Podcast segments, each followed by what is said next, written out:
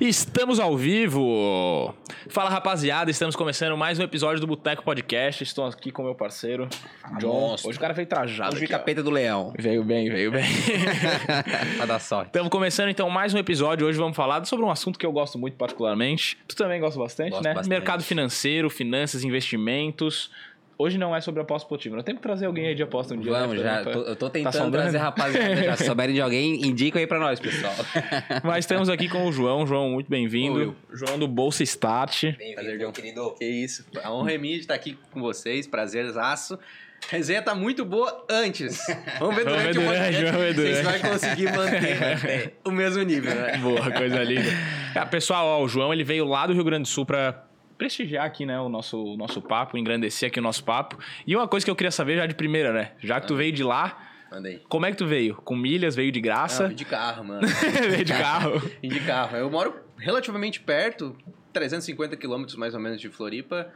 De carro eu acho perto, não sei pra É. vocês, mas é, É, de carro, perto. é. Boa. Mas viajar, viajar de avião, não, não- tem gente aqui que assiste o podcast e que ainda paga passagem. Ah, muito provavelmente, né? Poxa, cara, vocês estão perdendo dinheiro. Tenho certeza que vocês podem viajar de graça. Se vocês gastam qualquer dinheiro no cartão de crédito, vocês poderiam estar viajando sem pagar passagem. Pô, e eu acho que isso é o que todo mundo quer, né?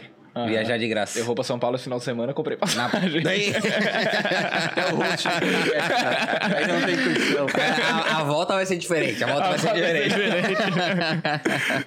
Cara, mas muito obrigado. Só antes da gente começar, então, o João veio de carro, não tá bebendo uma lupezinha com nós, mas nós estamos aqui, né? Representando o pessoal, o Boteco Podcast. O aguinha. copinho tá aí, mas o copinho da lupe Que tá aqui aí. no boteco a gente bebe cerveja. Cerveja, cerveja.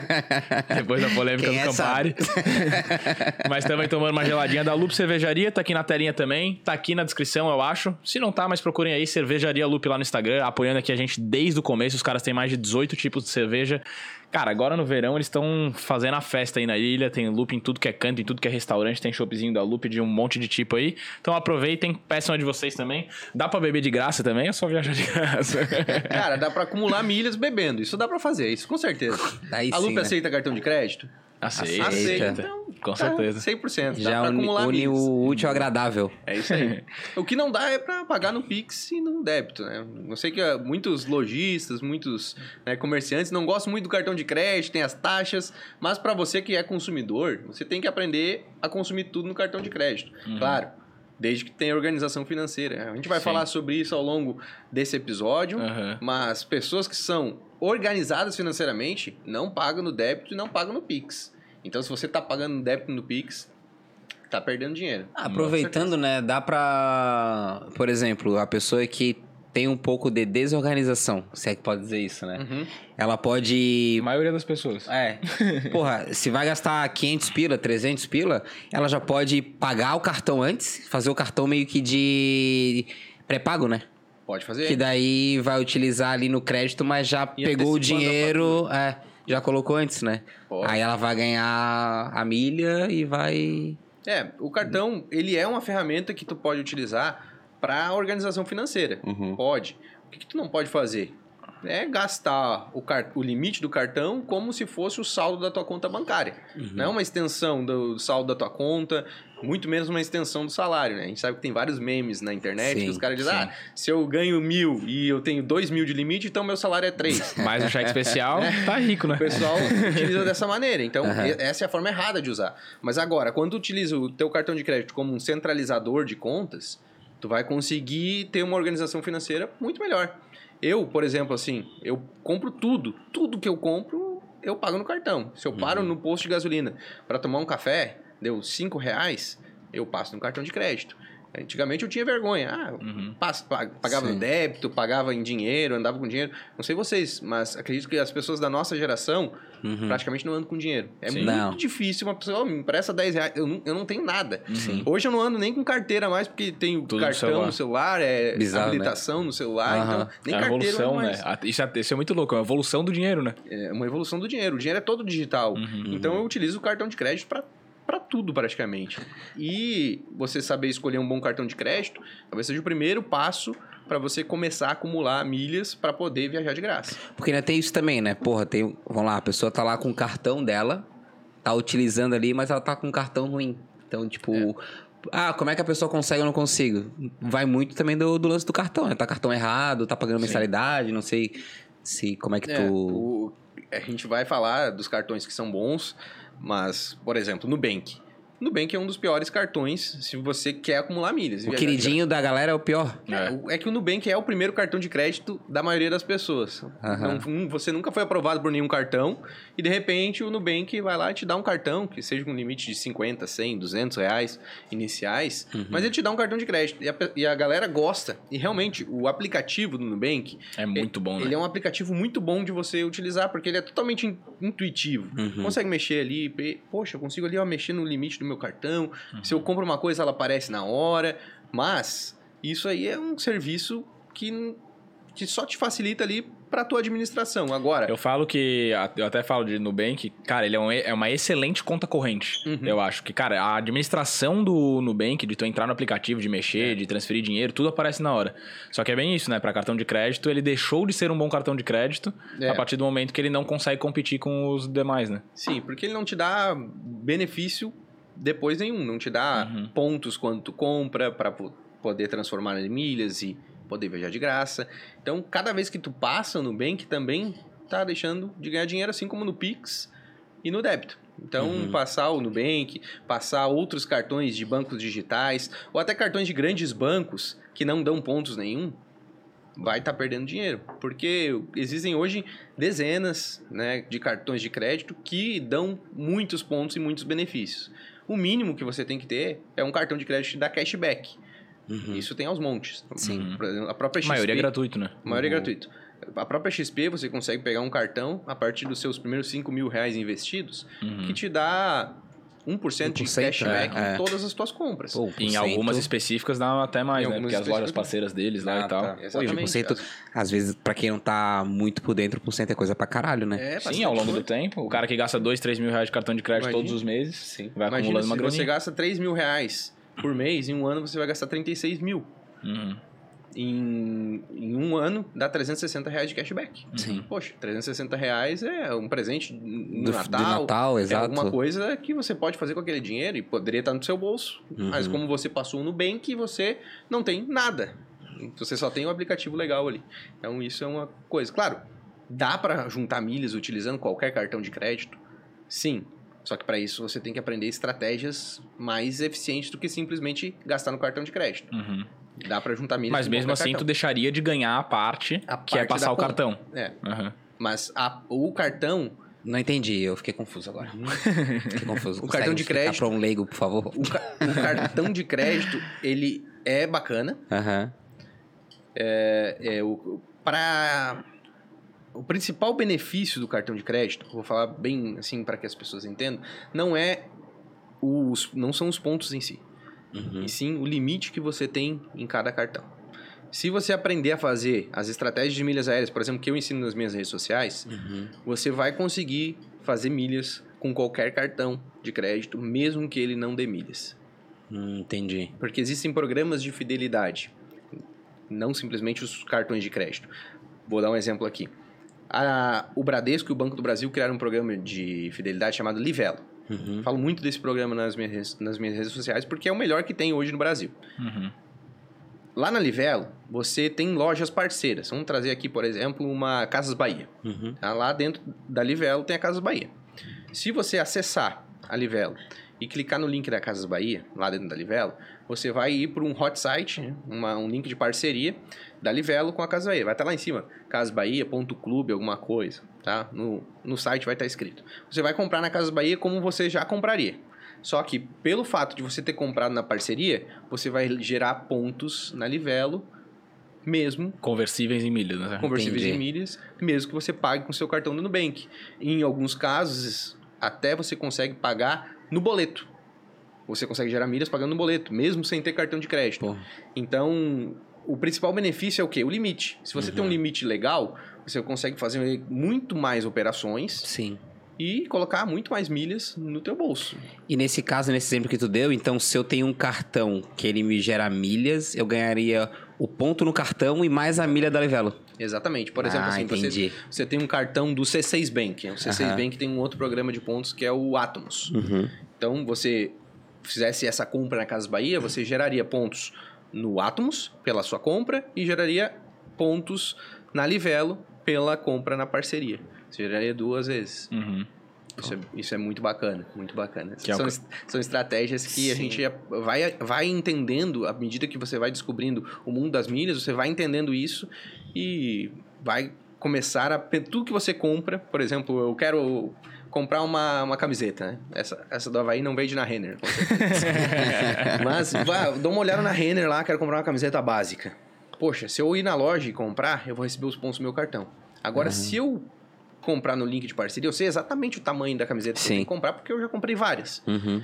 Então, eu sei exatamente a camiseta que eu quero comprar. Então, eu vou lá na Renner, compro às vezes na Livelo, dando ao invés de um ponto por real. Vocês entendem, vocês entendem esses negócios de pontuação? A gente já explica aqui. Ao invés de um ponto por real, às vezes eu pego uma promoção que está dando 10 pontos por real. Então, eu consigo fazer 10 vezes mais pontos do que os melhores cartões de crédito que tem à nossa disposição no Brasil.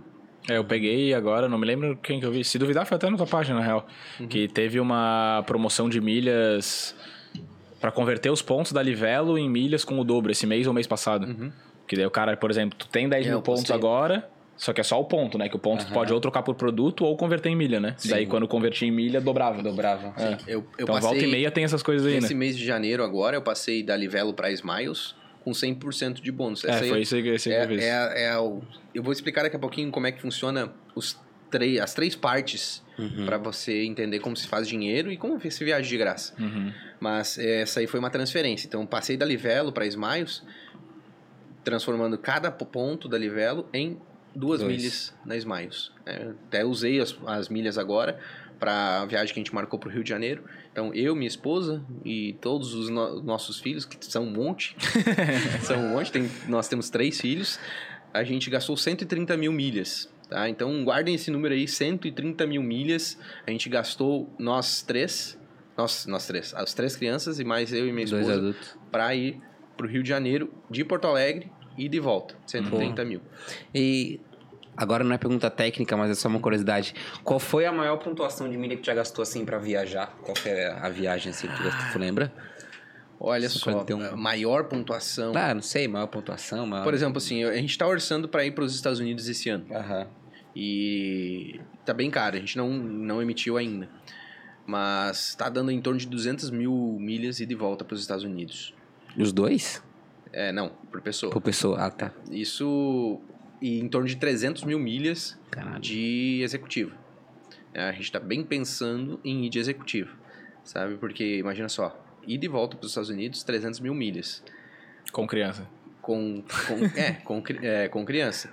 É, 300 mil milhas, é, isso dá em valores financeiros, se eu fosse vender, Uhum. aproximadamente 6 mil reais. Se eu fosse comprar essa passagem executiva, ia. Ia. dar mais ou menos uns 12 mil reais. Sim. Então, para você ver como é, é econômico Uhum. viajar com milhas. Né? Se você fosse comprar as milhas para fazer essa viagem, já valeria muito a pena para você. Então, isso é, é bem bacana. Mas existem assim: você consegue dar uma volta ao mundo pelo bilhete da tabela fixa da TAP, né, que é a Transportes Aéreos de Portugal. Você Tem, consegue dar- tem tabela fixa? Tem tabela fixa. Legal. Tem tabela fixa. Olha só, é, você consegue viajar uma volta ao mundo em torno de 300 mil milhas. Imagina só, são Que 10 massa. trechos. Então você tem que. Tem várias regrinhas. Você faz 10 trechos de avião. Tem que ir sempre pro mesmo sentido. Se você começar indo pro, pro leste, você tem que fazer todos os trechos indo pro leste. Se você começar indo pro oeste, tem que fazer todos os trechos indo pro oeste. Mas você tem até um ano para utilizar. Então você pode passar um ano viajando com aquele bilhete. Ah, vou, vou sair do Brasil, vou para Europa, fico 30 dias no país, viajo, fico mais 30 dias, posso fazer essa viagem. Seria uma volta ao mundo, assim, eu acho que eu acredito que as mais, mais caras que tem. Mas a que a gente viajou ano passado, a gente emitiu pela tabela fixa para os Estados Unidos 70 mil milhas e de volta por pessoa. do Brasil. Mas não foi de executiva, foi de econômica. Mais barato? Porra, bem barato, mais mesmo. barato. Bem mais barato. Mas subiu, inflacionou muito, porque as pessoas voltaram a viajar Ah, mais. sim. né? Inflacionou, assim como o preço da passagem aérea inflacionou, as milhas também, o, a necessidade que a companhia pedia para as milhas também aumentou. Né? Então, ah, é muito vantajoso ainda viajar de milhas, mas quando tem muita gente viajando, vai ficar caro. Oferta e demanda, né? Oferta e demanda. Naturalmente, né? Quando tem muita gente viajando, ao in- ao invés da companhia aérea vender uma passagem por 300 reais, ela vai vender por 2 mil. Ao invés da companhia aérea fazer um trecho por 10 mil milhas, ela vai fazer um trecho por 30 mil. Uhum. Então, é oferta e demanda. Sim. E existe alguma, algum momento, porque sempre surge aquela pergunta, né? Vale a pena eu comprar à vista ou vale a pena eu parcelar em 10? Né? Tipo, porque tem desconto. Tem algum ponto do desconto que vale a pena pagar à vista? Você tem que fazer um cálculo, né? Cálculo financeiro, sempre. Se eu sempre peço desconto. Se eu não tenho desconto para pagar à vista, eu parcelo no máximo de vezes que a loja me dá. Uhum. Se eu, poxa, o negócio é mil reais e eu posso parcelar em 10 de 100, não tenho desconto para pagar à vista, vou parcelar em 10 de 100, porque daí o que, que eu faço? Eu deixo meu dinheiro aplicado, né? Na teoria, eu deixo meu dinheiro aplicado. Galera aí que tá vendo o podcast tem o dinheiro para comprar à vista se vocês forem parcelar. Sim. Porque a galera diz, ah, não, é, é porque não tem desconto, mas a galera não tem a grana ali investida. Tem o dinheiro ali parado e eu vou pagando as parcelas, porque no final disso eu acabo tendo mais desconto, porque o meu dinheiro ficou investido, ficou rendendo um pouquinho todos os meses e eu vou pagando. Agora, você pode pagar, se, o, melhor, o melhor dos mundos, qual é? Se você tiver o desconto para pagar à vista e esse desconto valer para uma vez no crédito. Aí Sim. sim. o melhor dos mundos. Porque você vai pagar em uma vez no crédito, vai receber os pontos daquela compra e vai e vai ter o desconto de verdade, né? Então, eu acho que essa é a melhor opção. Cara, ali sobre. Tu falou de ter vergonha de pagar no crédito, né? Aham. Eu também tinha essa parada assim de tipo, ah. É muito da nossa idade, eu acho, É, esse... é, acho que é.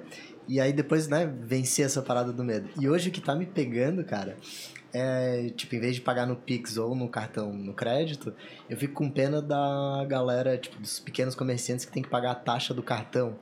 Tipo, a taxa do cartão é muito mais alta do que a pontuação que eu vou ganhar, tipo, no cartão de crédito. Sim. E aí eu fico assim, tipo, putz, pego pra mim esse, esses pontos ou, tipo, pago, né, deixa o cara ganhar Tens um dilema cartão. moral aí interno aí na tua cabeça, Poxa, rolando. O que, que eu vou dizer para que, que eu vou dizer para ti sobre isso? É, eu entendo isso. Ah, poxa, tem pena do, do pequeno comerciante, mas é, eu acredito que a gente faz as coisas que é pro cara crescer também, entendeu? Então, se você ficar com esse pensamento, daqui a pouco você vai até evitar de comprar com ele, porque poxa, eu só tô com o cartão aqui. Entendeu? Você vai até assim, ah, não, só tô com cartão, não, não quero fazer Pix. Você vai acabar com o tempo até parando de comprar nele. Eu acho que assim, é, os cartões para eles são uma grande vantagem. Por exemplo, hoje, você vai na praia, né? Vocês gostam, vivem aqui na praia. Vai, a Você gente vai praia. todo dia, inclusive, pra praia. Antigamente, antigamente, você ia pra praia com dinheiro contado. Sim. Sim. Entendeu? Você ia pra Uhum. praia com dinheiro e beleza, acabou o dinheiro, você não comprava mais nada. Uhum. Hoje em dia, olha o que facilitou o cartão de crédito pro pessoal que trabalha na praia. Uhum. É, o- os ambulantes, a galera que tá trabalhando ali. Poxa, hoje não, não existe mais impedimento. Antigamente era só no dinheiro e acabava o dinheiro da galera, acabava o trabalho do, do pessoal também. Então, E até por segurança também, né? O cara fica andando com um monte de, de Exato. nota. Exato. Pro cara que tá ah, na rua também é bom. O É. cartão facilitou muito a vida dele. Então, ah, tem isso, o cara paga taxa, tudo mais, mas eh, o cartão com certeza está facilitando muito. Ele está vendendo muito mais hoje do que ele venderia se fosse só no dinheiro. É verdade, tu falou um ponto bem interessante, né? Porque tem o risco também do comerciante, Will, tá com dinheiro ali no, no balcão dele. Vem alguém. É, tem o lance do Pix também. Mas se ele recebe o dinheiro vivo ali, Sim. por exemplo, tem o dinheiro vivo ali, tu dá 100 pra ele ver alguém rouba, pô, ele deixou de ganhar os 3, pagar 3,70 da taxa de cartão, perdeu 100 ali. Aí eu pensaria ainda mais uma parada ainda além, assim, eu... Sei lá, a minha visão é que ninguém é bonzinho, né? Então já tá precificado no preço do cara essa taxa que ele paga. E ninguém tá pensando em mim quando tá vendendo ou quando tá comprando também. Então, Não, mano, pelo amor de Deus, imagina só, você vai na praia comprar um picolé. Olha o preço do picolé. Eu sei porque eu tenho três crianças. Eu digo, meu Sim. Deus. Não é que- questão assim, né? 20 reais. Hoje, 20 reais praticamente Você não faz nada. Mas um picolé que custa, sei lá, 3 reais no, no mercado é 20 reais na praia. Eu disse, nossa, não, tem muita margem ali, entendeu? Eu Acho que dá pra pagar a taxa do cartão sim. Ah, eu, eu, eu tenho um pouco de dúvida, assim, porque, tipo, eu, eu trabalhei no, no banco, né? E, porra, na pandemia, o que os caras seguraram de preço de coisa pra não disparar também foi absurdo. Eu vivi lá, né? Tipo, tinha cliente que era de restaurante, tipo, o preço da carne subiu, o preço não sei o quê. Eu só falava, porra, Jonathan, cara, eu tô pagando no queijo, tipo, pagava 11 reais no quilo, sei lá, pago 30, agora eu não sei quanto é o quilo do queijo. Eu falava, não, vou segurar, porque se eu repassar já era, que não sei o quê. Então os caras. Tenso. Isso é Eles muito tiveram tenso. uma segurada também. Isso é um efeito que a inflação. ah, muita gente não entende direito a inflação. A inflação, ela corrói a margem de lucro Sim. das empresas.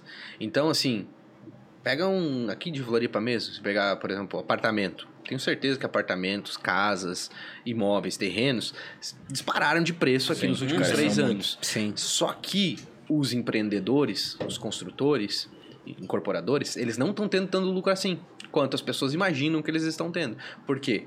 O preço do minério de ferro Aham, disparou, o preço do ferro disparou. A margem de lucro deles está menor do que antes da Aham. pandemia. É bem isso. Então, a inflação tem um efeito muito corrosivo nas empresas. Isso é péssimo. Uhum. Péssimo. Por quê? Você não consegue repassar. Sim. Você não vai conseguir vender seu produto. Restaurantes é um exemplo. A carne disparou. Mas eu não tenho como pegar um prato que antes eu vendia por 40 reais e aumentar ele para 60. Uhum. Vou perder meus clientes. Então vou manter nos 40 mais um tempo. E Uhum. aquilo te dá um- uma falsa ilusão de que tá tudo bem. E não tá. Afoga a empresa pra caramba. Afoga muito a empresa. E a próprio bolso do consumidor, né? Eu acho que é uma coisa que a galera é, olha assim e fala: ah, a inflação do Brasil tá em 5. Uhum. Cara, tá em 5. Porra, a gente via no mercado há dois, três anos atrás e pagava um real na caixa de leite, hoje tu paga cinco. Então inflação- multiplicou por quatro, cinco vezes o preço de uma, A do produto básico, né? o IPCA é... É mentiroso, né? mentiroso. Ah. É, porque calcula coisas que a gente não, Não querendo consome. ou não, não consome, né? Tipo, é, não sei. Com- o método também não, não cabe a mim, né? Julgar agora e, e falar. Mas é porque são coisas que a gente não usa no dia a dia, né? Aí ele mascara um, um número ali que não é real, né? Sim. Essa que é a E verdade. se você pegar assim, o IPCA é, é medido pelo, pelo governo e o IGPM pela Fundação Getúlio Vargas. Então, se você pegar a diferença do IPCA para o IGPM, é gigantesca. Uhum. É gigantesca. É, O aluguel, o pessoal que não sabe, é corrigido pelo IGPM. O GPM bateu 20 no meio da pandemia. Bateu 20, bateu Uhum. mais, bate- acho que chegou a quase 30. Uhum. O IGPM, se eu não me engano, chegou a quase 30, chegou a 25 e alguma coisa, até dá pra pesquisar aí. Mas, ah, imagina só, todo mundo que morava de aluguel naquela época teve que negociar, ninguém conseguiu Aham. corrigir o aluguel pelo IGPM. Sim. Entendeu? Porque não, Cara. não tem como, imagina só, você paga, você paga um aluguel de mil reais por mês, simplesmente assim corrigiu pra 1.300 reais. Sim. Absurdo, imagina. Porque o salário do cara continua ali, né, velho? Ninguém vai lá, vou te dar um aumento. O salário vai continuar ali corrigido no máximo pelo, Pela inflação, pela IPCA. inflação, né? Ah. Pelo IPCA, Uhum. né? Que tava ali na faixa ali dos 10%, né? Uhum. Então, realmente, é muito tenso, né? Muito tenso. E eu acredito que cada um tem que fazer a sua própria inflação, né? Ver os itens Uhum. ali que são para você consome. Pô, legal essa. fazer, a, fazer o cálculo no começo do ano. Poxa, eu tomo cerveja, eu, Uhum. eu, fa- viajo de carro, então você de repente vê o preço do litro da gasolina, vê o, o custo do pneu, vê o custo das coisas que são da sua vida. Mede a tua inflação e vê quanto a tua inflação foi no ano. Uhum. Porque se você simplesmente, ah não, a inflação foi 10. Tá, mas e aí? É, E é muito difícil ganhar da inflação, né? A galera não. é. As pessoas acham, ah, não, a inflação não corrói o poder de compra, mas porra, corrói muito, corrói né? muito. Corrói muito. Muita gente assim, poxa, ganhei dinheiro com carro na pandemia. É, é uma galera Teve. Teve uma galera, não, comprei o carro e ganhei dinheiro. É. Isso é a maior ilusão que já, já contaram para as pessoas e as pessoas acreditaram. O meu carro tá há quatro anos valendo a coisa. Exato, exato. Isso é a maior ilusão. Aham. Por quê? Eu comprei um carro no meio da pandemia. Comprei uma Fiat Toro no meio da pandemia. Na época eu paguei 150 mil reais. Passou dois anos, o carro tava valendo 180 mil.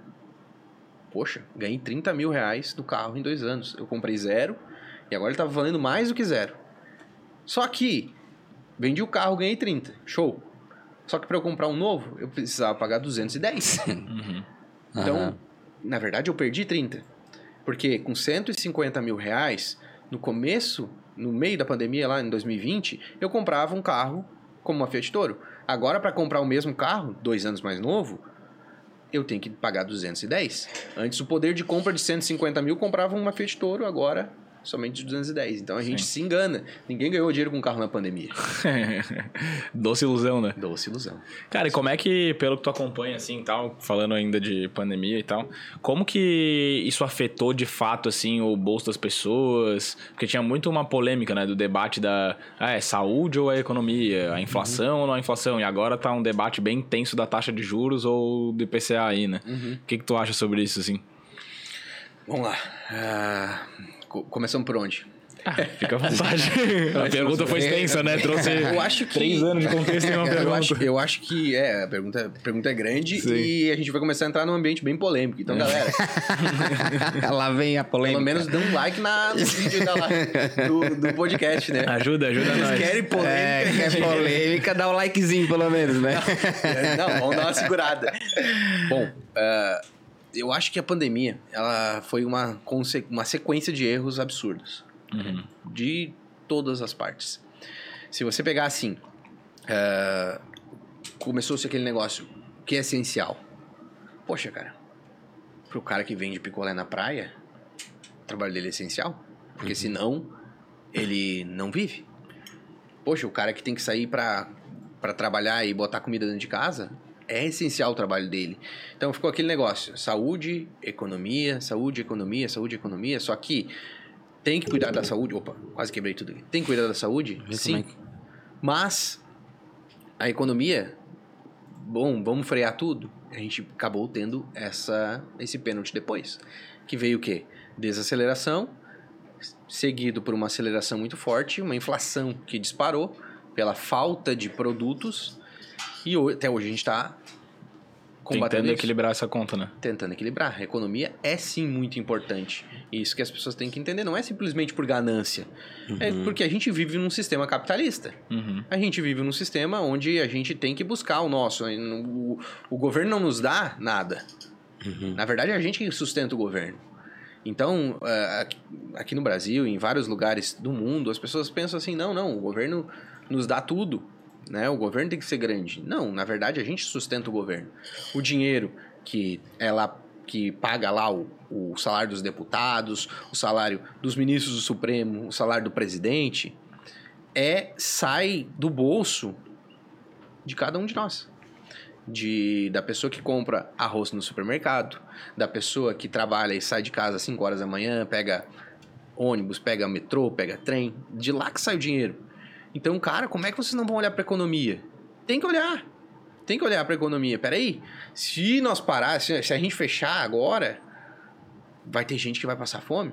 Tanto que entrou o auxílio que era para ser emergencial e se tornou permanente. eterno Vitalício. e se tornou eterno. Porque, cara, é, é sim, e eu, eu acho que tem sim, tem pessoas que precisam do auxílio. Uhum. Só que um país, ele tem que gerar condições para a pessoa não precisar do auxílio. Para a pessoa crescer, para a pessoa se desenvolver. E como você consegue isso?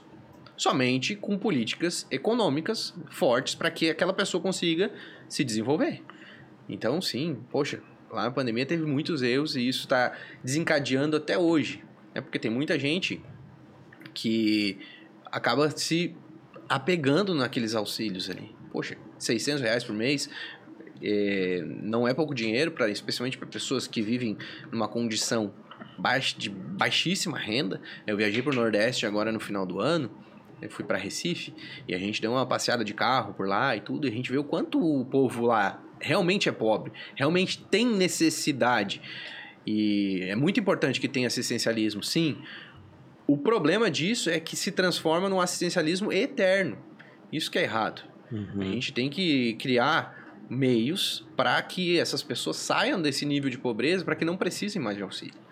É, não precisa nem muito longe, né? Tipo, se a gente for ver aqui em Floripa também tem vários lugares ali que a pessoa vive com muito pouco dinheiro. Mas já que a gente tá falando nisso, como é que. Tira uma pessoa de uma situação dessa? Tipo, que pra ela os 600 reais ali no, no mês é tudo que ela tem, Uhum. mas como é que a gente consegue ir mudando essa situação pra que não fique tão. Cara, uma pergunta muito ampla, né? Tipo, é que- às vezes nem o governo se eu- consegue responder e fazer. Se eu responder essa pergunta com exatidão, eu vou ganhar o Nobel de Economia. Exatamente, né? Tipo, tem coisa que não. É, mas, basicamente, gerando Aham. mais emprego. Uhum. Se você, por exemplo, assim, gerar mais emprego, mais pessoas vão estar empregadas com, me- com renda melhor, Uhum. que vão consumir em outro lugar. E esse outro lugar também vai gerar mais emprego, que vai gerar mais renda e assim por diante. Muita gente, né, quando o Bolsonaro perdeu, o Lula ganhou, eu vi vários posts das pessoas, não, agora os ricos vão chorar. Né?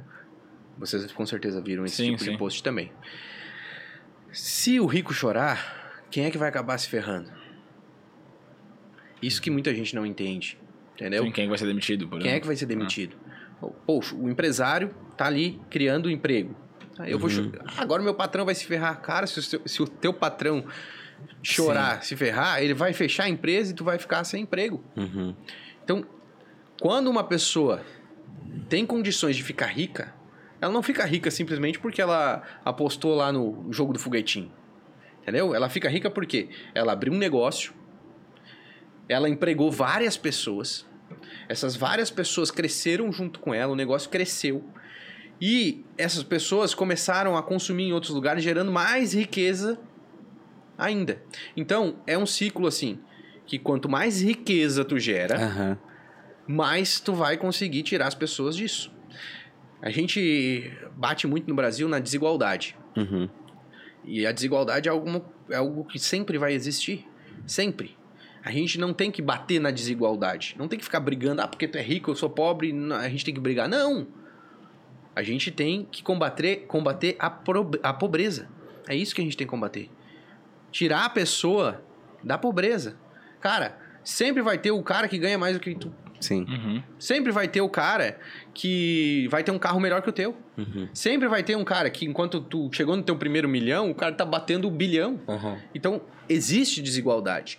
Mas que seja uma desigualdade onde esteja todo mundo mais rico. Se você gerar mais riqueza, gerar mais emprego, gerar mais renda, é um ciclo que vai se alimentando. Só que isso não se resolve do dia para noite.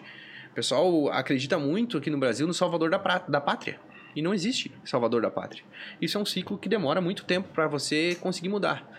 Então, à medida que a gente insiste simplesmente que o governo vai ter que ser assistencialista, assistencialista, e esquece do, do crescimento econômico que a gente precisa ter, porque crescimento econômico não é crescimento das empresas. Crescimento econômico é crescimento da, do poder de compra da população. É isso que a gente tem que aumentar. Aham. O poder de compra da população. Por quê? A gente vai fazer mais negócios, a gente vai criar mais emprego. E assim, quando a gente cria mais emprego, o que, que vai acontecer? Ah, as pessoas vão ter mais dinheiro, as pessoas vão poder pagar mais por produtos, vai aumentar a margem dos negócios. É um ciclo que vai se retroalimentando para quê? Para que no futuro a gente possa ter uma sociedade mais rica. Uhum. E eu acho que entra muito nesse jogo de mentalidade que a gente estava comentando um pouco até antes do podcast, né? Que o ter dinheiro ele não é necessariamente.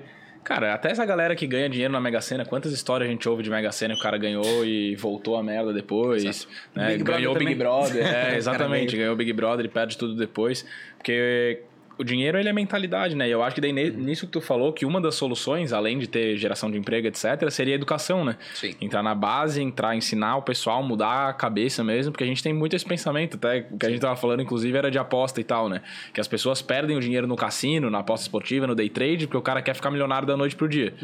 E que isso não acontece. Então, enquanto a gente tiver essa mentalidade de que ficar rico é fácil, eu acho que é essa percepção que a gente tem. Sim. O ficar rico é fácil. Então, tu vê um cara que é mais rico que tu, tu fala, vagabundo, Aham. tá rico e sem merecer, né? E daí a gente meio que odeia esse cara em vez de, porra, admirar como é que tu fez isso? Como é que eu faço também? O que que tu estudou pra conseguir chegar aí? Sim. Cara, ser rico é comportamento. Uhum. É total. Concordo 100% contigo. Para a pessoa ficar rica, ela precisa ter os comportamentos de uma pessoa rica. Uma pessoa que ganha mil reais por mês e guarda 50 reais, ela tem um comportamento de uma pessoa rica. Uhum. Por quê? Porque gasta menos do que ganha. Uma pessoa que ganha 50 mil reais por mês e gasta tudo, ela tem o comportamento de uma pessoa pobre. Ela nunca vai ter liberdade financeira, ela vai ter que trabalhar até o último dia da vida dela. Uhum. Então, bate-se muito nessa tecla, muita gente fala. Ah, você não tem que focar na escassez, tem que focar na abundância. Se você aumentar a sua receita, esquece, não, você não vai ter que ficar economizando no cafezinho. Uhum. Mas não é isso. Não é essa regra. Você tem que sim que aumentar a sua receita. Eu ensino dentro das minhas redes sociais várias formas de fazer renda extra. Só que, se você não aprender a guardar uma parte de cada real que você ganha, no futuro você não vai ter. Então é isso. Educação financeira nas escolas, de base. A gente aprende um monte de coisa nas escolas que a gente nunca mais estuda, nunca mais vê na nossa vida. Eu esqueci de praticamente tudo. Eu sei um português, né? Acredito que Daquele jeito ainda. É. pra, gramática me pra prega. falar, pra falar, pra falar eu me garanto. Agora pra escrever, poxa, será que, que vai, né? Vai crase, não vai crase? A crase é uma coisa que me pega bastante. Agora, matemática básica, as quatro operações, sabe? Isso a gente estuda desde o começo ali da, da, da escola, matemática, e a gente estuda várias aplicações da matemática. A gente estuda trigonometria, Uhum. a gente estuda a fórmula de Bhaskara. O pessoal, o pessoal gostava dessa fórmula de Bhaskara. Eu tava uma folha inteira de cálculo, assim, Aham. né? E a gente estuda muitas aplicações da matemática, mas, mas matemática financeira, que é algo que a gente vê todos os dias na nossa vida, a gente não vê na escola praticamente. Uhum. Eu me lembro assim, de ter tido algumas aulas sobre isso e só. Eu só tive aquele pessoal que passava lá pra fazer aquele joguinho, sabe? Com ah, não, é que a minha, é que a minha era pública, eu acho que eu tô, não, eu tinha, não. tive, Tinha também? Aham. É. Uns quadradinhos. Isso, a única coisa que tinha em matemática financeira era isso, o pessoal que se voluntariava. Financeira. É. é, mas é. Ensinava ali pro cara o- como trocar um produto por outro. É, mas é, é muito tenso isso, porque É, eu acho também. É bizarro. É, a gente deveria ter educação financeira nas escolas. Me preocupa quem vai ensinar, porque se o brasileiro não é educado financeiramente, quem serão os professores de educação financeira Sim. para ensinar nas escolas? Isso, aqui, isso aí também é uma coisa bem importante.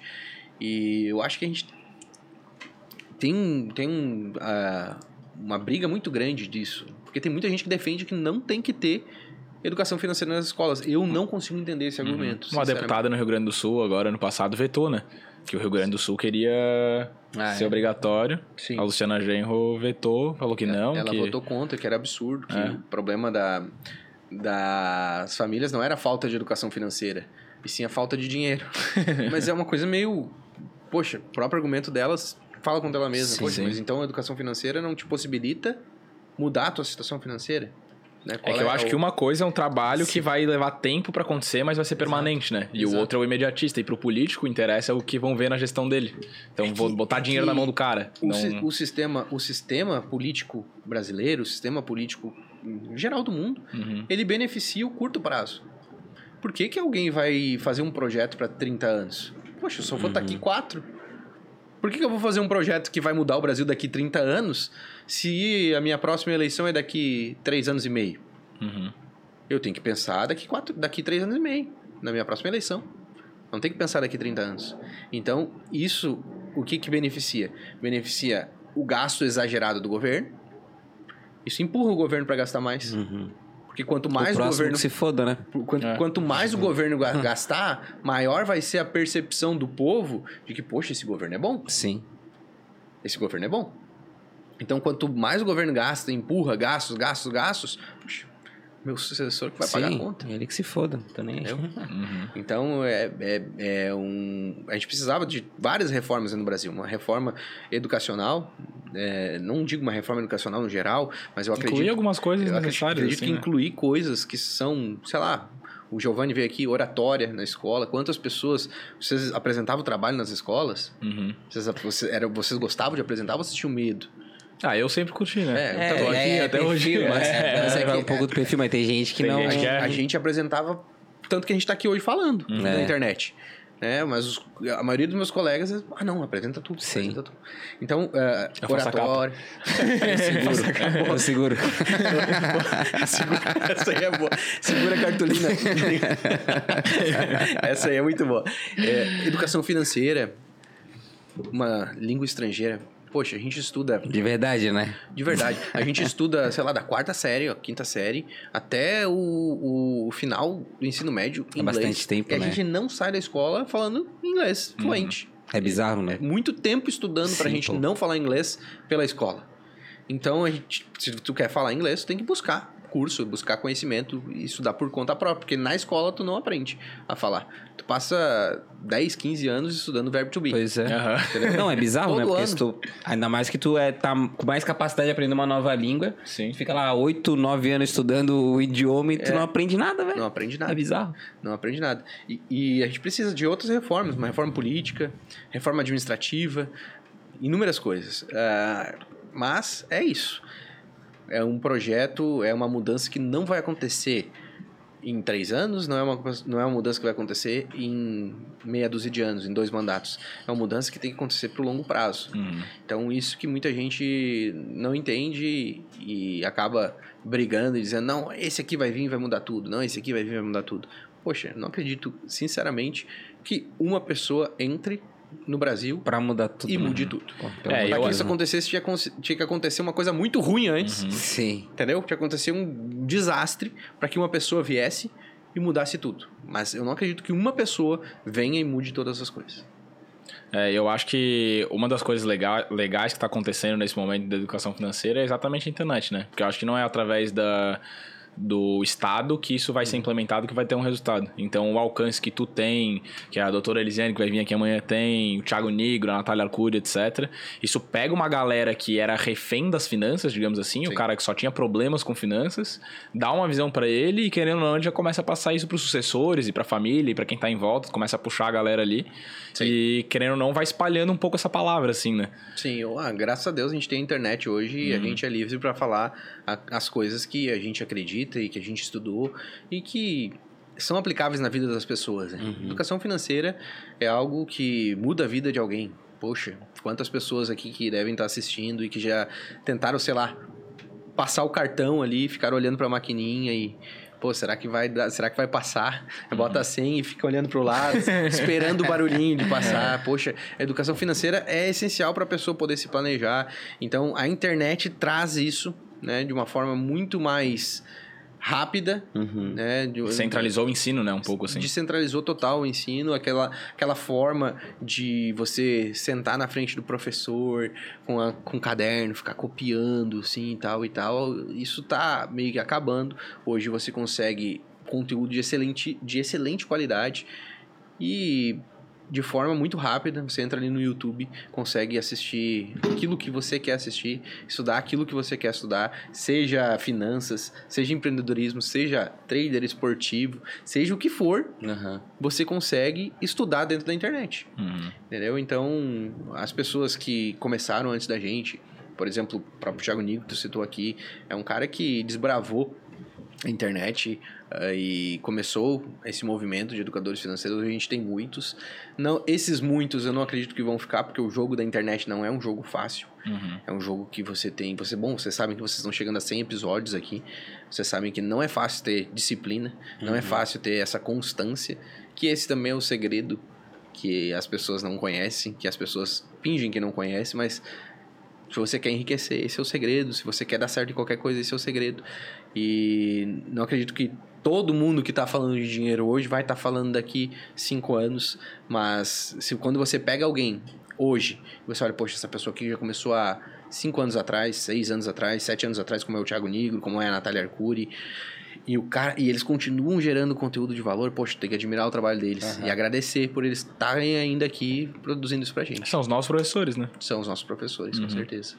E uma coisa que tu falou que eu acho que é legal da constância, realmente constância eu acho que é a palavra pra qualquer pessoa que quer ter sucesso em qualquer área da vida, né? Exatamente. Agora, até deixando de falar de dinheiro um pouquinho de lado, assim. Mas, pô, o cara que quer ser um atleta, se ele tem constância no treinamento, ele consegue. O cara que quer ir na academia ter resultado, mesma coisa. Exatamente. Em tudo, cara. É bizarro, assim. É, é muito. É um. Vai lá, vai lá. João. não, mas ele vai muito de acordo com o que a gente tava falando antes de começar aqui o, o, o boteco, ah, com o negócio do investimento, né? Uhum. As pessoas não acreditam que se tu guardar os 300 reais, 200 reais por mês, a longo prazo, tu vai conseguir ficar milionário, né? Exatamente. Foi o papo que a gente tava falando. Então a constância entra muito nisso, né? Exatamente. É, o segredo do Warren Buffett.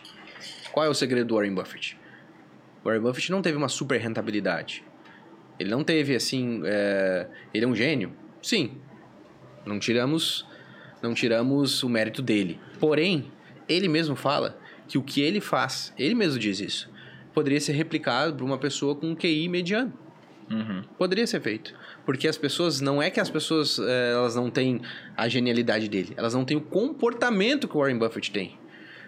Você tem condição de começar, a maioria não tem, porque acredito que a maioria seja maior de idade que está assistindo aqui, não tem condição de começar a investir aos 11 anos de idade. O Warren Buffett começou a investir, ele tinha 11 anos de idade, hoje ele tem 90.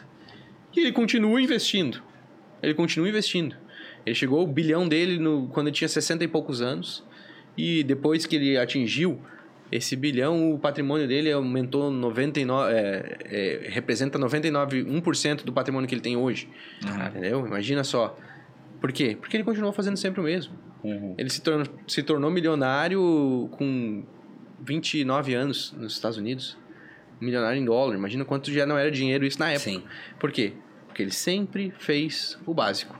Pegava um dinheiro, investia, ganhava outro dinheiro, investia, ganhava outro dinheiro, investia e foi fazendo isso ao longo de muito tempo. Ter uma rentabilidade de 1%, 1,5% ao longo de bastante tempo não é o mais difícil. O mais difícil é você ficar investindo ao longo de 40, 50 anos. Isso é o mais difícil. Ter disciplina.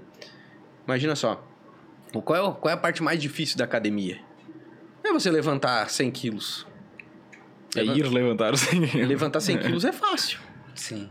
Agora, você acordar às 5 horas da manhã, tem gente que tem que treinar cedo porque é o único horário que tem. Pô, às 5 horas da manhã acordei, vou pra academia todo dia treinar, esse é- essa é a parte mais difícil. Levantar 100 quilos é fácil. Sim. Fazer dinheiro, posso dizer que é fácil? Para alguns é um pouco mais fácil, para outros é um pouco mais difícil. Mas essa não é a parte mais difícil. O mais difícil é você continuar investindo ao longo de bastante tempo. E bem o lance da academia dá pra aliar junto, né? Porque, tipo, tu vai na academia, cara, pra ti ficar forte, tu não vai um dia e vai puxar 100 quilos. Não vai acontecer nada. Tu vai só ficar quebrado, tu vai se machucar. Pra ti ficar forte, tu vai lá um primeiro dia, pega 5 quilos. Vai no segundo dia, pega 5 quilos. É. E daí no final do processo ali, sei lá, um, dois, três, quatro, cinco anos, depende de, de cada um, da intensidade, aí que ela vai ter o resultado, né? Sim. Tipo, é igual. Não adianta tu pegar, ah, vou pegar aqui mil reais, vou colocar ali, vou deixar. Sim. É isso, os mil reais ali vai acontecer, vou ficar rico agora. Sim. Não Vai, né? Tem que. E, e nunca, nunca plantinha. e, e você nunca vai ter o momento uau. Nunca. Porque você vai ficar forte. Mas você não vai ver quando. Sim, exatamente. Você não vai ver quando. Vai rolar. Mas quando você vê, já aconteceu. E, É a mesma e coisa tu nem pra vai ficar- chegar nesse ponto, né? Porque É. tu olha pra trás, talvez, e vai olhar, porra, não tinha nada aqui, eu tô assim agora, mas Porque é tu uma não percebe, construção, né? um pouquinho de cada vez. É. É. você vai ficar forte, mas que dia que você ficou forte? Vai dizer, não sei. Tipo, eu sou assim. Né? tá eu tô, fa- tô, fa- tô treinando aqui, ao longo de, desse tempo todo que eu tô treinando, eu fiquei forte. Aham. Mesma coisa pra ficar rico. Você não, não vai saber o momento. Não, agora eu fiquei rico. Não, quando você vê, você tá rico. É assim que aconteceu. Ah, como é que você ficou? Eu fui investindo ao longo desse tempo todo e olha só, hoje me considero uma pessoa rica. Porque é a mesma coisa. É isso que faz as pessoas perderem dinheiro. Em todos esses, esses negócios que a gente falou, é isso que faz as pessoas perderem dinheiro. Elas querem investir mil reais e transformar mil reais em um milhão em uma semana. É isso que as pessoas querem. Mas isso não é possível de fazer. Possível. Possível é. Ah, um em um milhão que vai conseguir. É, Mas não é provável que aconteça. A chance de não acontecer é muito grande, né? É muito A grande. probabilidade, na verdade. Chance é outra né? coisa. A probabilidade é praticamente nula. né? É. Então, construir patrimônio, construir um corpo legal, construir uma mentalidade legal, construir, sei lá, um intelecto, né? um conhecimento, uma fonte de conhecimento, um empreendimento, um negócio como esse do podcast, é uma coisa que leva tempo. Uhum. Leva tempo. E vocês vão colocando um tijolinho sobre o outro, quando vocês vê, vocês construíram um prédio inteiro. É, alguns números que são até legais a gente comentar é que, nesse caso da constância e tal, tem dado do Sebrae aí que, se não me engano, é 4 a cada 5 empresas quebram nos primeiros 3 anos, né? Então, pô, imagina, todo mundo que abre um negócio, o cara abre um negócio, quebra a cara, ah, não, não é para mim esse negócio aqui, já não dá certo. Sim. Que, né, vou comprar minha primeira ação, toma uma ré lá em uma semana, ah, não, investir não é para mim. Né, então já desiste muito fácil também, porque não consegue olhar esse horizonte de longo prazo, que as coisas demoram para acontecer. E quando a gente erra de fato, é quando a gente aprende para fazer o negócio acontecer, né? Sim. Então, até nos investimentos, eu falo, quando eu comecei a investir, é, eu fiz. Tentei lá na época, começou os Bitcoin a bombar lá, comprei lá um sei lá, eu, 200 pila que eu tinha lá, todo dia entrava para comprar e vender para tentar pegar mais barato, vender mais caro. Sei lá, devo ter perdido. Dos 200 reais eu devo ter ficado com uns 40 reais. Aí eu falei, ah, foda-se isso aí. Aí deixei lá. Aí foi olhar vários anos depois, tinha, sei lá, eu, uns mil. Sim. Aí eu, ó, oh, ganhei um dinheiro. Opa, deixei parado, ganhei dinheiro. Esse que é o. Tipo, o cara começa o as lucro, tocadas. O lucro não tá em comprar e vender. O lucro é. tá em, em saber esperar. Uhum. Em, em, os investimentos. É mais fácil você ficar, você ficar rico do que você ficar forte. Porque os investimentos, quanto menos você fizer, melhor. Agora, academia, você tem que treinar. Não, não tem. Se você não fazer, seus músculos não vão crescer sozinho. Sim. Né? Então, é, é, é, mais fácil você ficar rico do que você construir um corpo legal. Falando de investimentos, sim, é claro. Sim. Esforço, né? Falando em esforço. E isso é, isso é muito louco, porque eu, eu perdi dinheiro no meu primeiro investimento. A gente estava falando aqui sobre... Sobre, ah, geralmente quando vai lá a primeira vez, tu ganha. Né? Uhum. Vai lá, a pessoa vai lá no cassino, joga a primeira vez, ganha dinheiro. É, eu perdi no meu primeiro investimento. Eu, quando eu fiz 18 anos, isso já faz 15. Quando eu fiz 18 anos, eu tinha juntado um dinheiro que eu trabalhava desde os 15 e botei na conta, na, na conta do banco do Bradesco na época e investi num fundo de ações da Vale e da Petrobras. num fundo de ações do Bradesco, uma taxa de administração gigante. Né? Nossa, não entendia nada, nem sabia o que, que era que, que era ações, o que, que era fundo, o que, que. Não sabia, não entendia nada, só simplesmente investir. Eu sempre gostei do mercado financeiro, sempre quis ser rico. E daí investi. Era 2008. Deu a crise nos Estados Unidos, eu perdi 62% do meu capital que eu tinha botado. Daí já bateu a pavoro já. Bateu a pavoro, mas só que eu olhei para outro lado. Eu, poxa, assim como eu perdi, eu poderia ter ganhado. E eu comecei, daí eu comecei a estudar comecei a investir sem estudar. Daí eu comecei a estudar, comecei a fazer curso. Né? Na época eu já fazia faculdade de administração. E eu comecei a fazer cursos específicos sobre investimentos. Uhum. E comecei a gostar daquilo. Foi por isso que eu comecei a querer investir mais meu dinheiro. Porque eu, na, no início eu perdi. Perdi 62%. Porra. Eu nem, né? nem tinha entendido por que, que eu tinha perdido. Mas o que, que tá acontecendo? Crise nos Estados Unidos? O que, que é isso? Por que, que nos Estados Unidos nem aqui? É, nem aqui, né? Foi só uma marolinha, como disse. É, o Lula disse que era uma marola. O que tá rolando aqui? E eu perdi boa parte do meu capital. Mas isso também foi bom, porque foi um Sim. ensinamento. Né? Pelo menos eu perdi com um pouco dinheiro. Sim. É. é. Essa é a grande vantagem de é um você. aprendizado, né? É, é por isso que é bom a pessoa começar cedo. Sim. Porque quanto mais você vai errando... Vai ficando mais caro errar. Vai né? ficando mais caro errar né? Vai ficando mais caro errar. Por exemplo, pessoal, nós trouxemos aqui o digital também. Poxa, eu não tenho seguidores, eu não vou ficar falando na internet. Cara, é melhor você falar com poucos seguidores, uhum. porque no começo vai falar você, merda. Você vai falar, você vai falar muita besteira, você vai falar muito mal, é. você vai falar, poxa, olha, oi, pessoal. Vai ter vários vícios. É, vários, vários, vai ficar, assim, vai ficar, né, o professor teve aí, depois o professor vê a a, a forma como a gente está falando, mas o professor sabe lá. Né? Pô, Poxa, tudo bem? Bom dia, galera. É, falando baixinho uhum. e tal. Cara, agora a gente. Se eu olhar um story que eu fiz hoje e pegar um, um dos meus primeiros stories falado, eu, eu não consigo assistir. se eu pegar o meu primeiro vídeo falando, eu não consigo assistir, porque é, a gente vai evoluindo ao longo do tempo. E se eu ficar esperar ficar bom para começar, eu nunca vou nunca fazer. fazer nada. Nunca vou fazer. Nunca vou fazer. Então é a mesma coisa.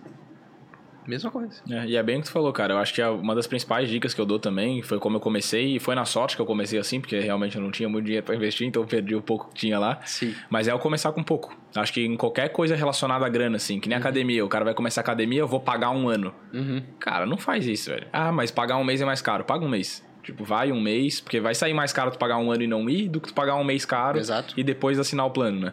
Então eu sempre falo isso, no negócio desportivo lá, cara, começa com um pouquinho, bota lá, vê como é que é, entende qual é a mecânica do negócio. Nos investimentos, porra, eu perdi dinheiro no Bitcoin lá e daí quando eu fui começar a investir ações também. Todo uhum. mundo começa pela Petrobras, né? Também entrei Petrobras, tava na Porra, nem sei que época que era. Mas acho que era naquele escândalo da Dilma lá, no rolo 13, lá da. É. 2013. 2014. Daí deu o escândalo lá da Dilma e tal, cara, aquilo lá virou pó, assim, praticamente. E daí eu falei, porra, que merda, cara. E fui entender como é que funciona. Daí já, tipo, hoje eu não invisto em nenhuma empresa estatal, porque naquela época eu fui estudar e entendi, pô, na real os caras não estão diretamente ligados a lucro e prejuízo, eles estão muito mais ligados ao que o presidente fala ou É. deixa de falar, quem que eles vão indicar. Eu falei, cara, não é isso que eu gosto de acompanhar, não é isso que eu vou investir. Sim. Daí o cara começa a criar algum, alguns, sei lá, uns gatilhos pra se proteger de algumas coisas assim, né? Sim. E acho que é isso. Tipo, perde, é bom perder, mas perder com um pouquinho, né? É, com um pouco, pouco. né? É, pra aprender. E você vai criando a sua estratégia de investimento. Sim. Uhum. É porque daí ao longo do tempo que vai passando, você vai construindo isso. Ó, não invista em estatal. É uma regra. Uhum. Você vai colocando regras pra você Sim. e investir vai se tornando cada vez mais fácil. Cada vez mais fácil. É, é que nem. Nós estamos muito, para, muito paralelo aí com o exercício físico. É que nem você fazer um exercício que você sabe que você sente a lombar. Você não vai fazer aquele exercício. Poxa, tô- eu sinto minha lombar toda vez que eu faço isso aqui. Não vou fazer. Mesma coisa nos investimentos. Poxa, eu não invisto em empresas de. empresas aéreas. Não invisto. Por quê? Todas elas vão quebrar. Um dia todas vão quebrar. E vão criar, vão criar novas empresas? Mas sim, todas as empresas aéreas vão quebrar. Quase sempre tem perguntas assim, pô, invisto, o que, que você acha? Você que é um cara de milhas. Invisto na Gol, invisto na Azul. Eu, cara, empresa aérea é feita para formar milionário. Um cara que é bilionário investe nela se transforma num milionário. Então, não invista em empresas aéreas, cara. Esse tipo de empresa, elas é, são destinadas a quebrar. Por exemplo, você colocou como regra não investir em estatal. Eu concordo. No ano passado, a Petrobras pagou quase 100% de Sim. dividendos. Nos últimos... Se você pegar o dividendo de três anos, ela pagou mais do que ela vale hoje Aham. de dividendo. Porém, eu falava, pessoal, eu, eu, eu acho que ela continua pagando bons dividendos, vai continuar pagando mais um tempo, mas eu não quero ter um negócio que é exposto a petróleo, exposto a dólar e a governo no mesmo lugar.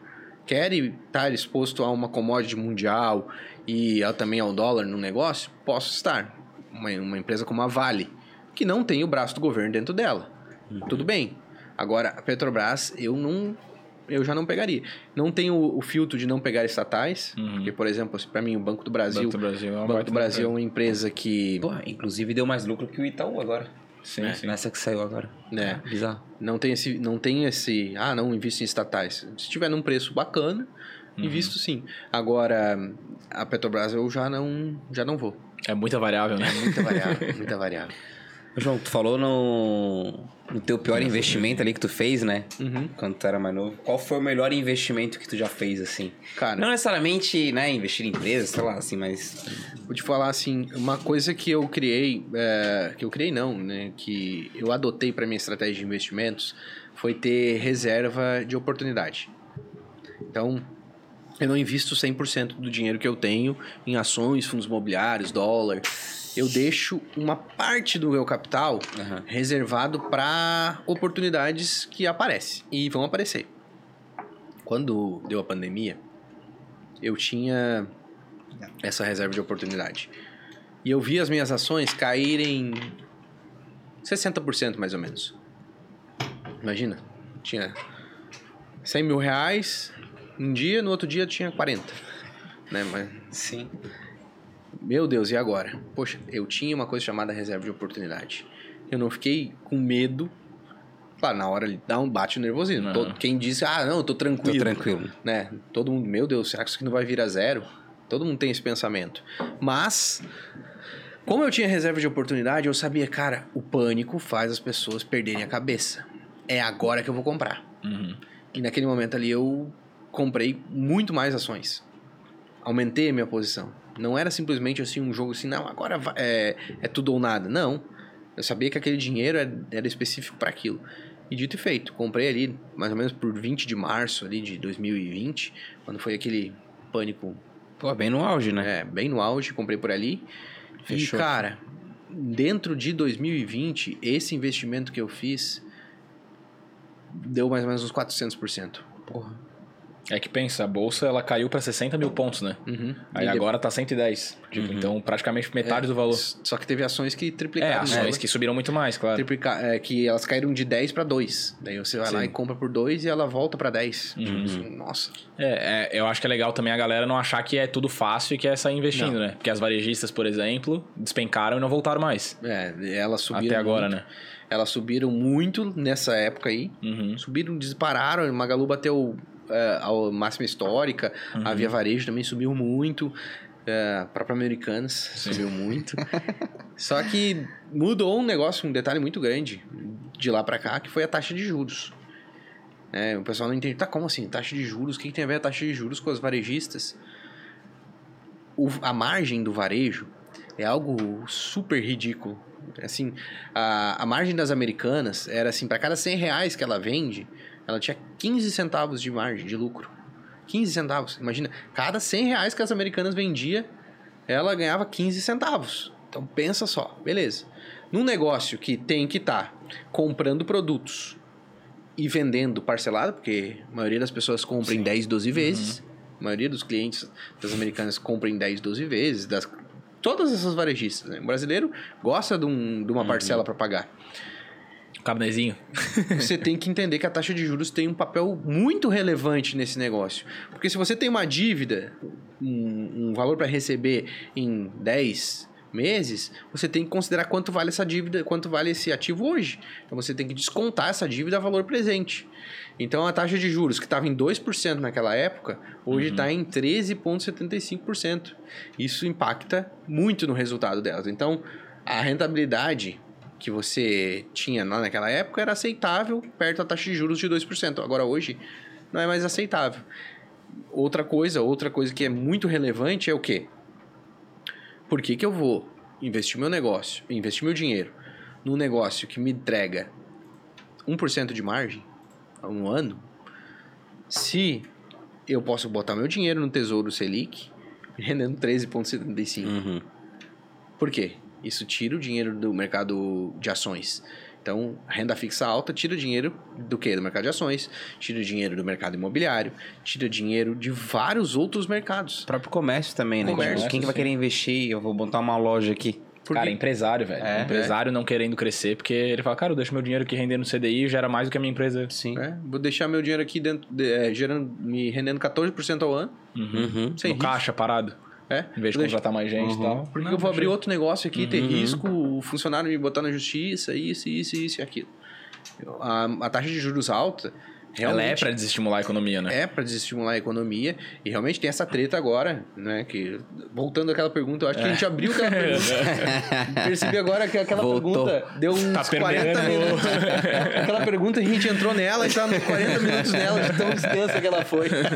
E tu ainda falou, né? Começa por onde? É. E agora a gente tem essa treta do, do Lula com o Roberto Campos Neto. Eu vou quebrar esse microfone até o fim. essa treta que o pessoal não entende é o quê? É, o Lula culpa o Roberto Campos Neto pela desaceleração da economia e o Roberto Campos Neto culpa o Lula pela responsabilidade fiscal. Então a gente tem essa treta aí.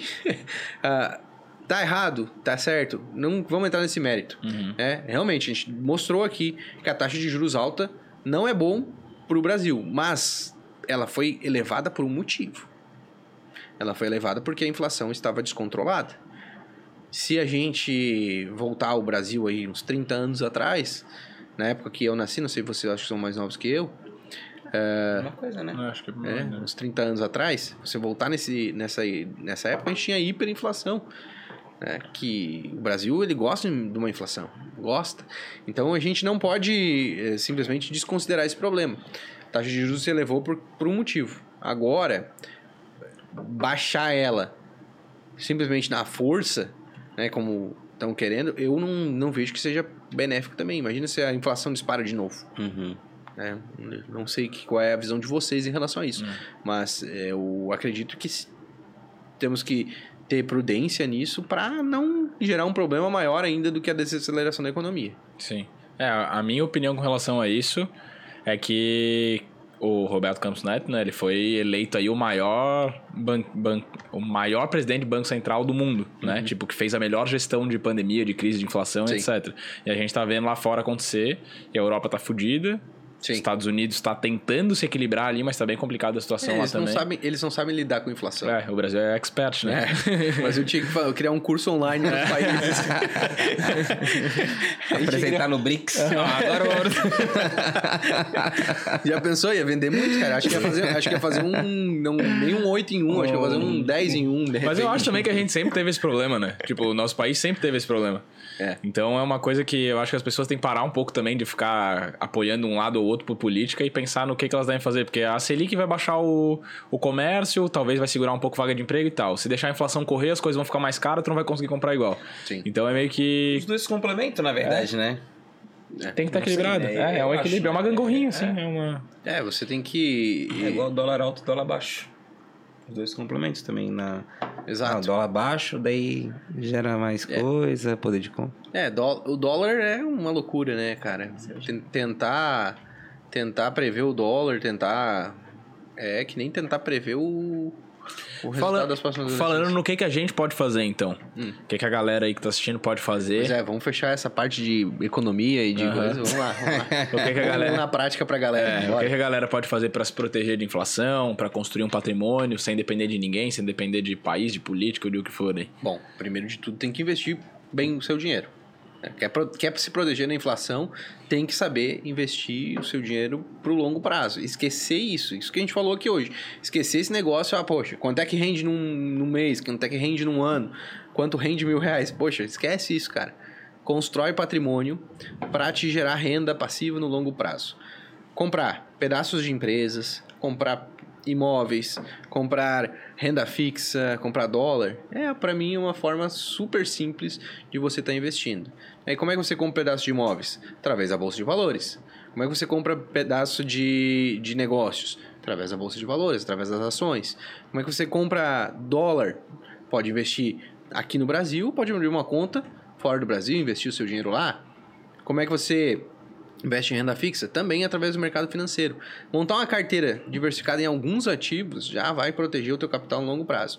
Tem um estudo que fala que se você comprasse, por exemplo, 50% do seu capital em bolsa no Brasil e 50% do seu capital em bolsa nos Estados Unidos, tá? Simplesmente assim, 50-50.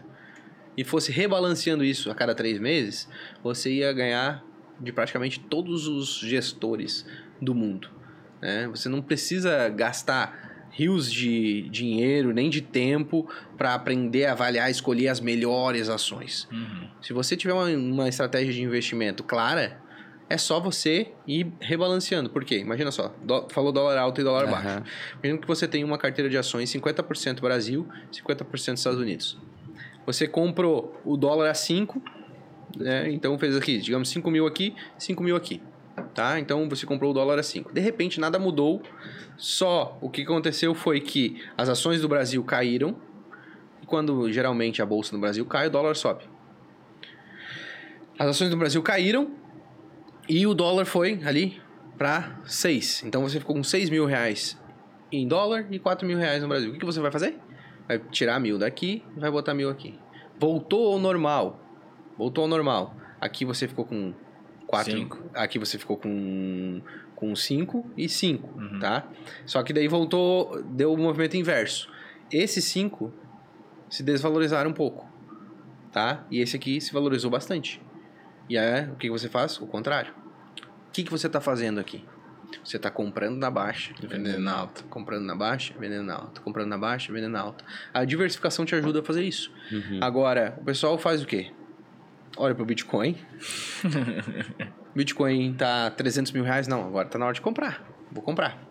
E compra, compra. Tá compra. todo mundo comprando, parecendo um jornal nacional. É, Aí vou comprar. e de repente o Bitcoin desaba. O que, que a pessoa faz? Vende. Daí agora o Bitcoin tava, ficou ali seis meses a 80 mil reais praticamente. As pessoas compraram? Não, porque o preço não tava subindo. Daí agora o Bitcoin começou a dar uma reagida. O que, que as pessoas fazem? Poxa, acho que tá na hora de olhar pro Bitcoin. Então as pessoas fazem o inverso disso. Se as pessoas têm uma estratégia clara, não, é, é 50% Brasil, 50% Estados Unidos. Cara, é só repetir. É só continuar fazendo. Tem um dinheiro novo para fazer, tá? Como é que tá a divisão? Aqui tá 49 51, né? Então, vou botar no 49. É simples. Investir é muito mais simples do que as pessoas imaginam. Uhum. E se você olhar com visão de longo prazo, vai dar certo, com certeza. Sim. A gente que complica, né? É. E vamos voltar pro mercado de milhas, que eu tô um pouco mais curioso. Não? Claro, mandei, mandei. Eu acho que faz parte dessa pergunta que eu fiz até, como é que a galera vai se proteger, fazer mais renda e etc. É, é eu, eu tenho uma conhecida minha, na verdade, que trabalhava comigo, não trabalha mais. E ela falou que fazia um dinheiro com o mercado de milhas, né? Uhum. O que a gente pode esperar, assim, pro mercado de milhas pros próximos anos? Eu- Tá aquecido ainda? Tipo, se eu quiser começar agora, tipo, não tem nada de milhas. Se eu quiser começar agora, eu consigo. Qualquer pessoa pode começar no mundo das milhas. Aham. Você pode, você tem que definir aquilo que você quer. Tá? Você pode desde simplesmente usar as milhas para você viajar até criar uma mini agência de viagens. Você pode fazer isso. Emitir passagem no, particular para as pessoas. Isso é a, essa é a parte mais rentável das milhas. Então você pode criar um empreendimento e se transformar talvez até na sua renda principal. Tá? Eu tenho alunos que entraram na minha turma em julho do ano passado e já venderam mais de 120 mil reais em milhas nesse meio tempo. Mais de 120 mil reais em milhas em questão de seis meses. Imagina só, a quantidade de dinheiro que dá para fazer nesse mercado. Então dá sim para você, desde viajar de graça até você fazer muita grana. Qualquer pessoa pode começar? Sim. Tá? O que, que você precisa? Se você tem um bom cartão de crédito, e quando eu digo um bom cartão de crédito, um cartão com limite legal, ou você ter um pequeno caixa para você começar a fazer suas operações, Aham. tá? Porque se você, ah, quero começar, pelo menos tem um cartão de crédito que não tenho um bom cartão de crédito com limite alto, nem tenho um capitalzinho para começar. Então, pelo menos você começa ali, tenta trocar esse teu cartão por um cartão que te dá milhas, para você fazer ali a sua primeira vendinha ali e juntar uma grana. Agora, eu acho que uma coisa que eu acho legal de falar, né? Que a gente fala às vezes de milhas, mas quando fala de cartão não é necessariamente milhas, é pontos, né? E daí depois mas tu converte. tudo vai virando milhas no fim. Tá. né? Até porque eu acho que só o cartão da. Aquele amarelinho que dá milhas, eu acho. Ou da, da própria de. Os miles, né? Não. Não, Esqueci pontos são programas de fidelidade, Aham. milhas dentro da companhia aérea. Uhum. tá? Então, milhas é Smiles, o Tudo Azul, Latam Pass. Mas normalmente O tu é troca pontos. um pra um, um pra um. Não, eu sempre troco numa promoção bonificada. Ah, sim, sim, mas quando eu, tipo, eu fiz um ponto, eu fiz uma milha. Sim. Tá. Mas o, o cartão, vamos lá, o cartão bandeira Master e Visa, ele não dá milha. Ele dá Não, pontos que fazem tu comprar, trocar por milhas. Em geral Acho é. que foi isso que o Will que- quis trazer. Em geral é isso Aham. aí. Em geral é isso aí. Qualquer pessoa pode começar no mundo das milhas dentro da sua, dos seus hábitos de consumo. Trouxe aqui Renner, por exemplo. Uhum. né? Trouxe a Renner. Vai comprar roupa? Compra através do link de parceria. Você vai começar a juntar pontos ali que não vão ter custo para você. E qualquer pessoa pode? Qualquer pessoa pode fazer. Ela não precisa ter um cartão da bandeira. Não. Na Livelo é um programa do Banco do Brasil do Bradesco, mas você não precisa ter nenhum cartão para criar sua conta lá. Então, primeiro de tudo, faz o teu cadastro lá e começa a comprar as coisas que você compra no seu, no seu dia a dia por ali. Hoje vocês já compram muito pela internet, tenho certeza. Então, já começa a comprar por ali. Vai começar a juntar uns pontos ali. Não, não, eu tô trazendo aqui pra uma pessoa que não tem um cartão com limite legal, nem um Um caixa. nem um caixa para começar. Porque se você tem um caixa para começar, daqui a pouco você pode comprar um telefone para vender. É por isso que eu trago Ah, tá. o limite Aham. e, ou o caixa. Porque é assim que as pessoas que vocês veem os, os anúncios ganhem dinheiro com o limite do seu cartão de crédito. É esse tipo de operação aqui. Que dá para ganhar. Então, ah, comecei a comprar. Ah, poxa, comprei minhas camisetas ali, troquei o pneu do meu carro, eh, comprei comprei bebida, dá pra comprar também. Dá pra comprar praticamente tudo ali na Livelo. Depois se vocês entrarem e olharem os sites parceiros, as lojas parceiras, vocês vão ver que tem vários que vocês compram no dia a dia. Então comecei a comprar ali e juntei pontos. Aham. Tá, beleza? Esses pontos eu vou transferir para uma companhia aérea. Lá na companhia aérea eu consigo vender, tá? Então essa é a, a operação completa, tá? Eu gosto de dividir em três partes, que é o ciclo ATV que eu chamo: acúmulo, transferência, venda de milhas. São três etapas simples que a pessoa consegue que a pessoa consegue fazer de forma muito tranquila, desde que ela respeite todas as operações. Por quê? Geralmente eu faço um vídeo e eu mostro o ciclo completo, né? Compro um, compre, comprei esse telefone aqui, me gerou tantos pontos, transferi, me gerou tantas milhas, vendi e coloquei tanto no bolso. É o ciclo comple- completo. Só que daí as pessoas comentam lá embaixo no vídeo. Poxa, mas não tem nenhuma promoção de transferência agora. Mas a pessoa nem precisa de uma promoção de transferência agora. Porque você compra o aparelho, você compra o telefone, você vai receber os pontos 30 dias depois. Então você nem pode querer ter uma promoção agora, você tem que esperar os pontos entrar. Então primeiro você acumula, depois você transfere. Daí chega, daí chega a promoção de transferência. Aquela pessoa não comprou o telefone. Não comprou o telefone.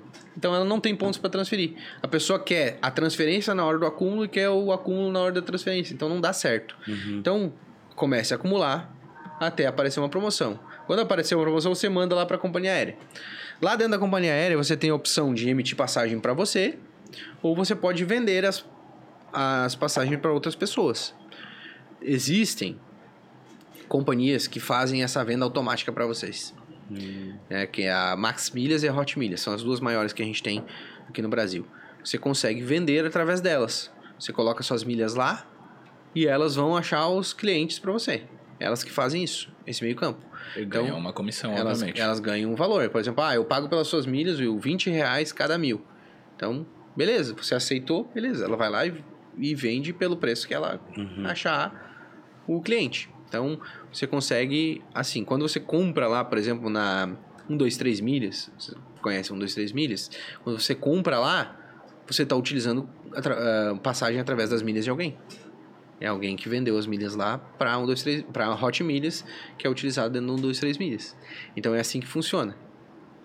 E sabe? compensa Vender quem? pra vender pra essas operadoras aí? já compensou mais. Já compensou mais. É, Eu vejo que o caminho, assim, é ou o preço do milheiro subir, ou as pessoas começarem a emitir cada vez mais no particular. Porque a margem fica bem menor. Bem menor. Mas, trazendo assim, a grosso modo para vocês, imagina só que eu comprei este iPhone aqui, numa promoção de 10 pontos para um, tá? Digamos que esse iPhone seja 5 mil reais.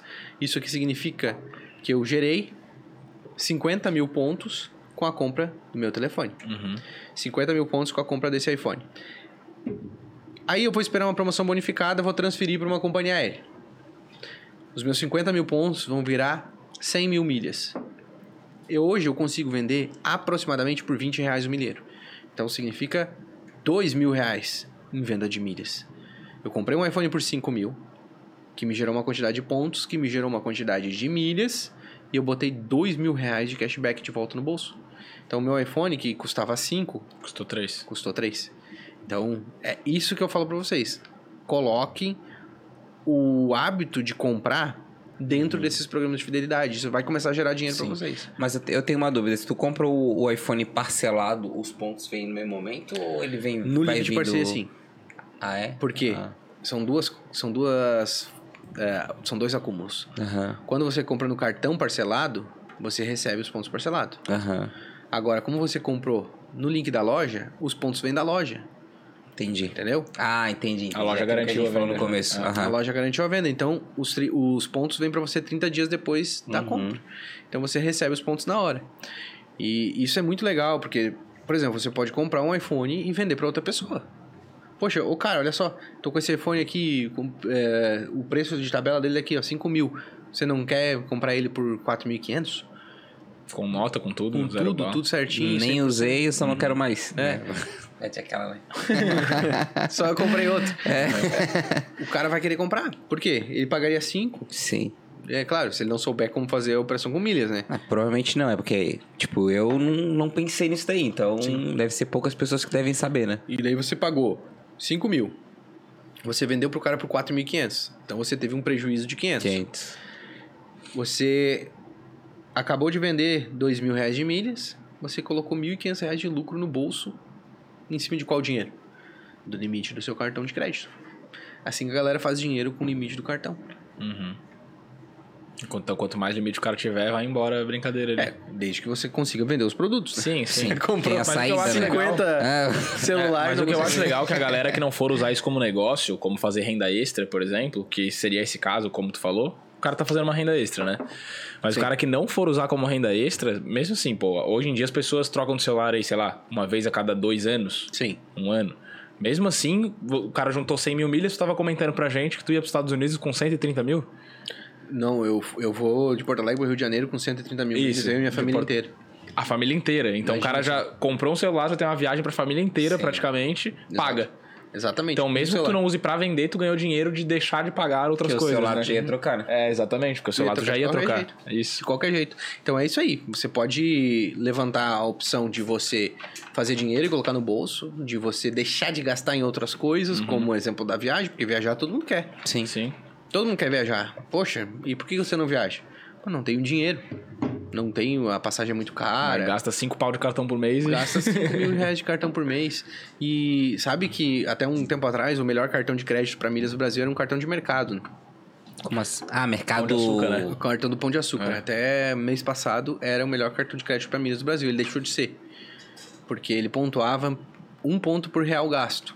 Então, se você gastasse 5 mil reais por mês no cartão do Pão de Açúcar, você ia gastar em um ano 60 mil reais. Ia gerar 60 mil pontos.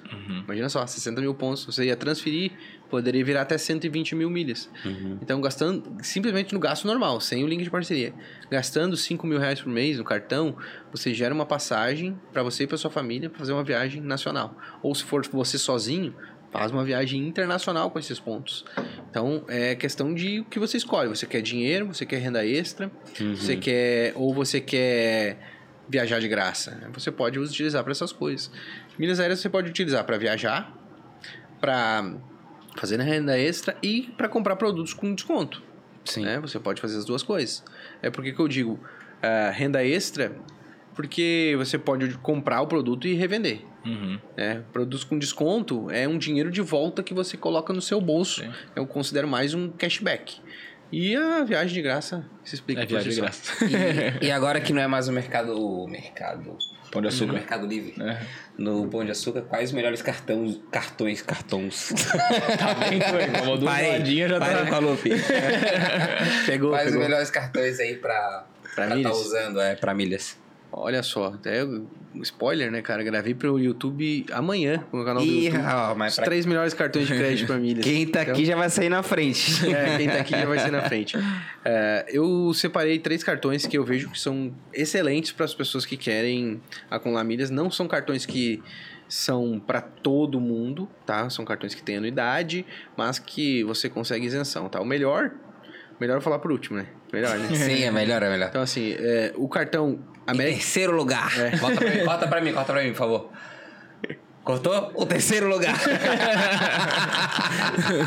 muito bom, muito bom. Os três melhores cartões para milhas do Brasil, tá? Em terceiro lugar, o American Express The Platinum Card, que é um cartão super bonito. Quando você abre o cartão, as pessoas, nossa, olha que cartão. Você sabe qual é, né? Foi o Amex. que eu falei no outro, que eu ia falar o nome eu não lembrava. É, Esse esse- é amarelinho, douradinho, não é? Não, ele é. Parece ele um é prata. dólar. Ele é, ele é Ah, prata e aham. tem aquele símbolo na frente. Sim, sim, aham. Então, esse cartão é um cartão muito bom. Ele é emitido tanto pelo Bradesco quanto pelo, pelo Santander. Ele te dá 2,3 pontos por dólar. E ele não acumula, não expira os pontos. É um cartão com acesso a sala VIP limitado para você, para acompanhante. É um cartão espetacular, vários benefícios. Gosto muito desse cartão. Depois dele, em segundo lugar, é o CC. Volta ali no John. Volta pra mim. Em segundo lugar. O segundo lugar é o C6 Carbon Black, o cartão do C6 Bank. Não sei se vocês têm conta no C6. Eu gosto muito desse cartão, inclusive, ele é a, ele seria a minha primeira opção para 90% da população, 95, 99% da população. Porque ele é um cartão que você consegue isentar a anuidade através da média de gastos e através do valor investido no C6. Então você consegue isenção da anuidade investindo 50 mil reais no C6 ou gastando 8 mil reais por mês no cartão. E, e, claro, você pode ir construindo, ir construindo isso ao longo do tempo. E é um cartão que te dá 2,5 pontos e meio por dólar, que não expira. Então é um cartão muito bom. E os pontos átomos do C6 você consegue transferir para Livelo. Que é o programa mais versátil ali, que aparecem mais promoções de transferência. Então é muito bom esse, esse cartão. Eu colocaria ele como, sim, a primeira opção de 99% das pessoas.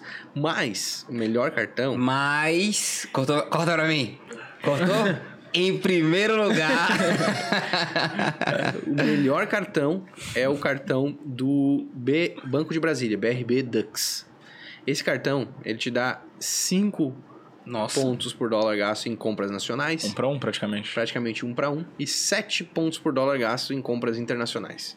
Então, realmente, né, só que ele não é um cartão para todo mundo, é para um público mais seleto, então você vai ter que comprovar uma renda maior e tudo Uhum. mais. É, eu iria assim, Amex, C6, BRB Dux.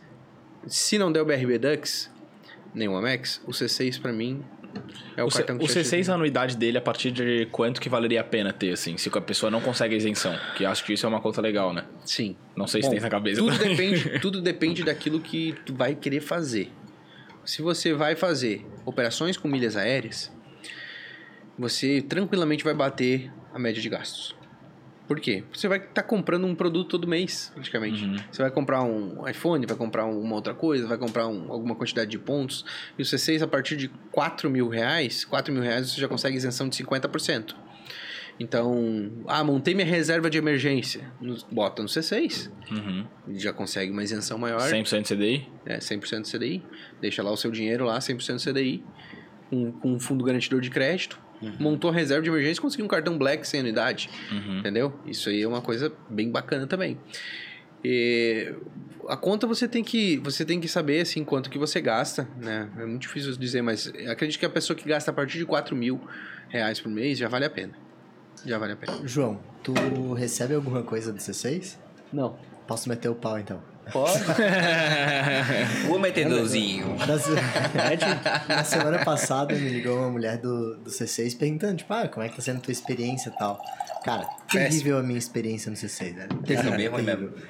Primeiro ponto, cara, eu não consigo trocar o nome da compra que eu fiz. Tipo, aparece lá, ah, pague asterisco Joãozinho da Silva.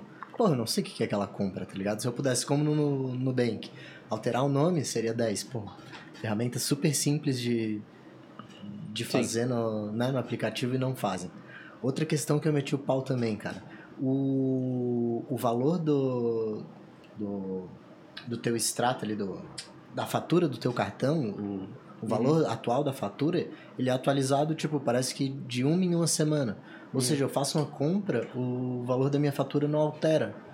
Porra, velho. A compra tá ali registrada, mano. Faz uma matemática de. Não, né, o de C6 som, é horrível. Caralho, por que, que não fazem isso, tá ligado? E além de tudo, pediu meu cartão, não entregaram, falaram que ia ser de graça, cobraram o cartão e até hoje eu não recebi. eu não recebi. Então, porra. C6. E pra fechar. Aí, ó, tá o feedback aí, Tô C6. aqui Atende tentando vender o cartão pra vocês. Tô tentando vender o cartão pra vocês e vocês estão. Cara, mas isso, mas é isso, foda. mas isso da, fala lá no Rio Grande do Sul, estão rateando, cara. mas isso do, do extrato ali é bem comum na real. Os bancos grandes também tem, acho que é dois dias, né? Um ou dois dias de atraso. É que o a Nubank- maioria dos o bancos. Nubank- é que o Nubank, agora- mudou o nível da, desse caso. é. É, elevou a exigência da galera, né? Realmente, é- a gente já elogiou aqui. Porque realmente é muito bom o aplicativo do Nubank, a forma de você gerenciar ali. Uhum. Porque no banco grande, Mas o até. cartão é bom, viu? É, mas até falando pra ti, Will, no banco grande, assim, eu uso hoje o Bradesco, né? Minha mulher é gerente do Bradesco, que tem umas boiadas lá. A gente usa o Bradesco. E daí também, tudo que a gente usa, aham, tudo que a gente usa, ele demora, acho que é um ou dois dias pra cair, só que daí recebe, aí a gente ativou pra receber a mensagem SMS, né?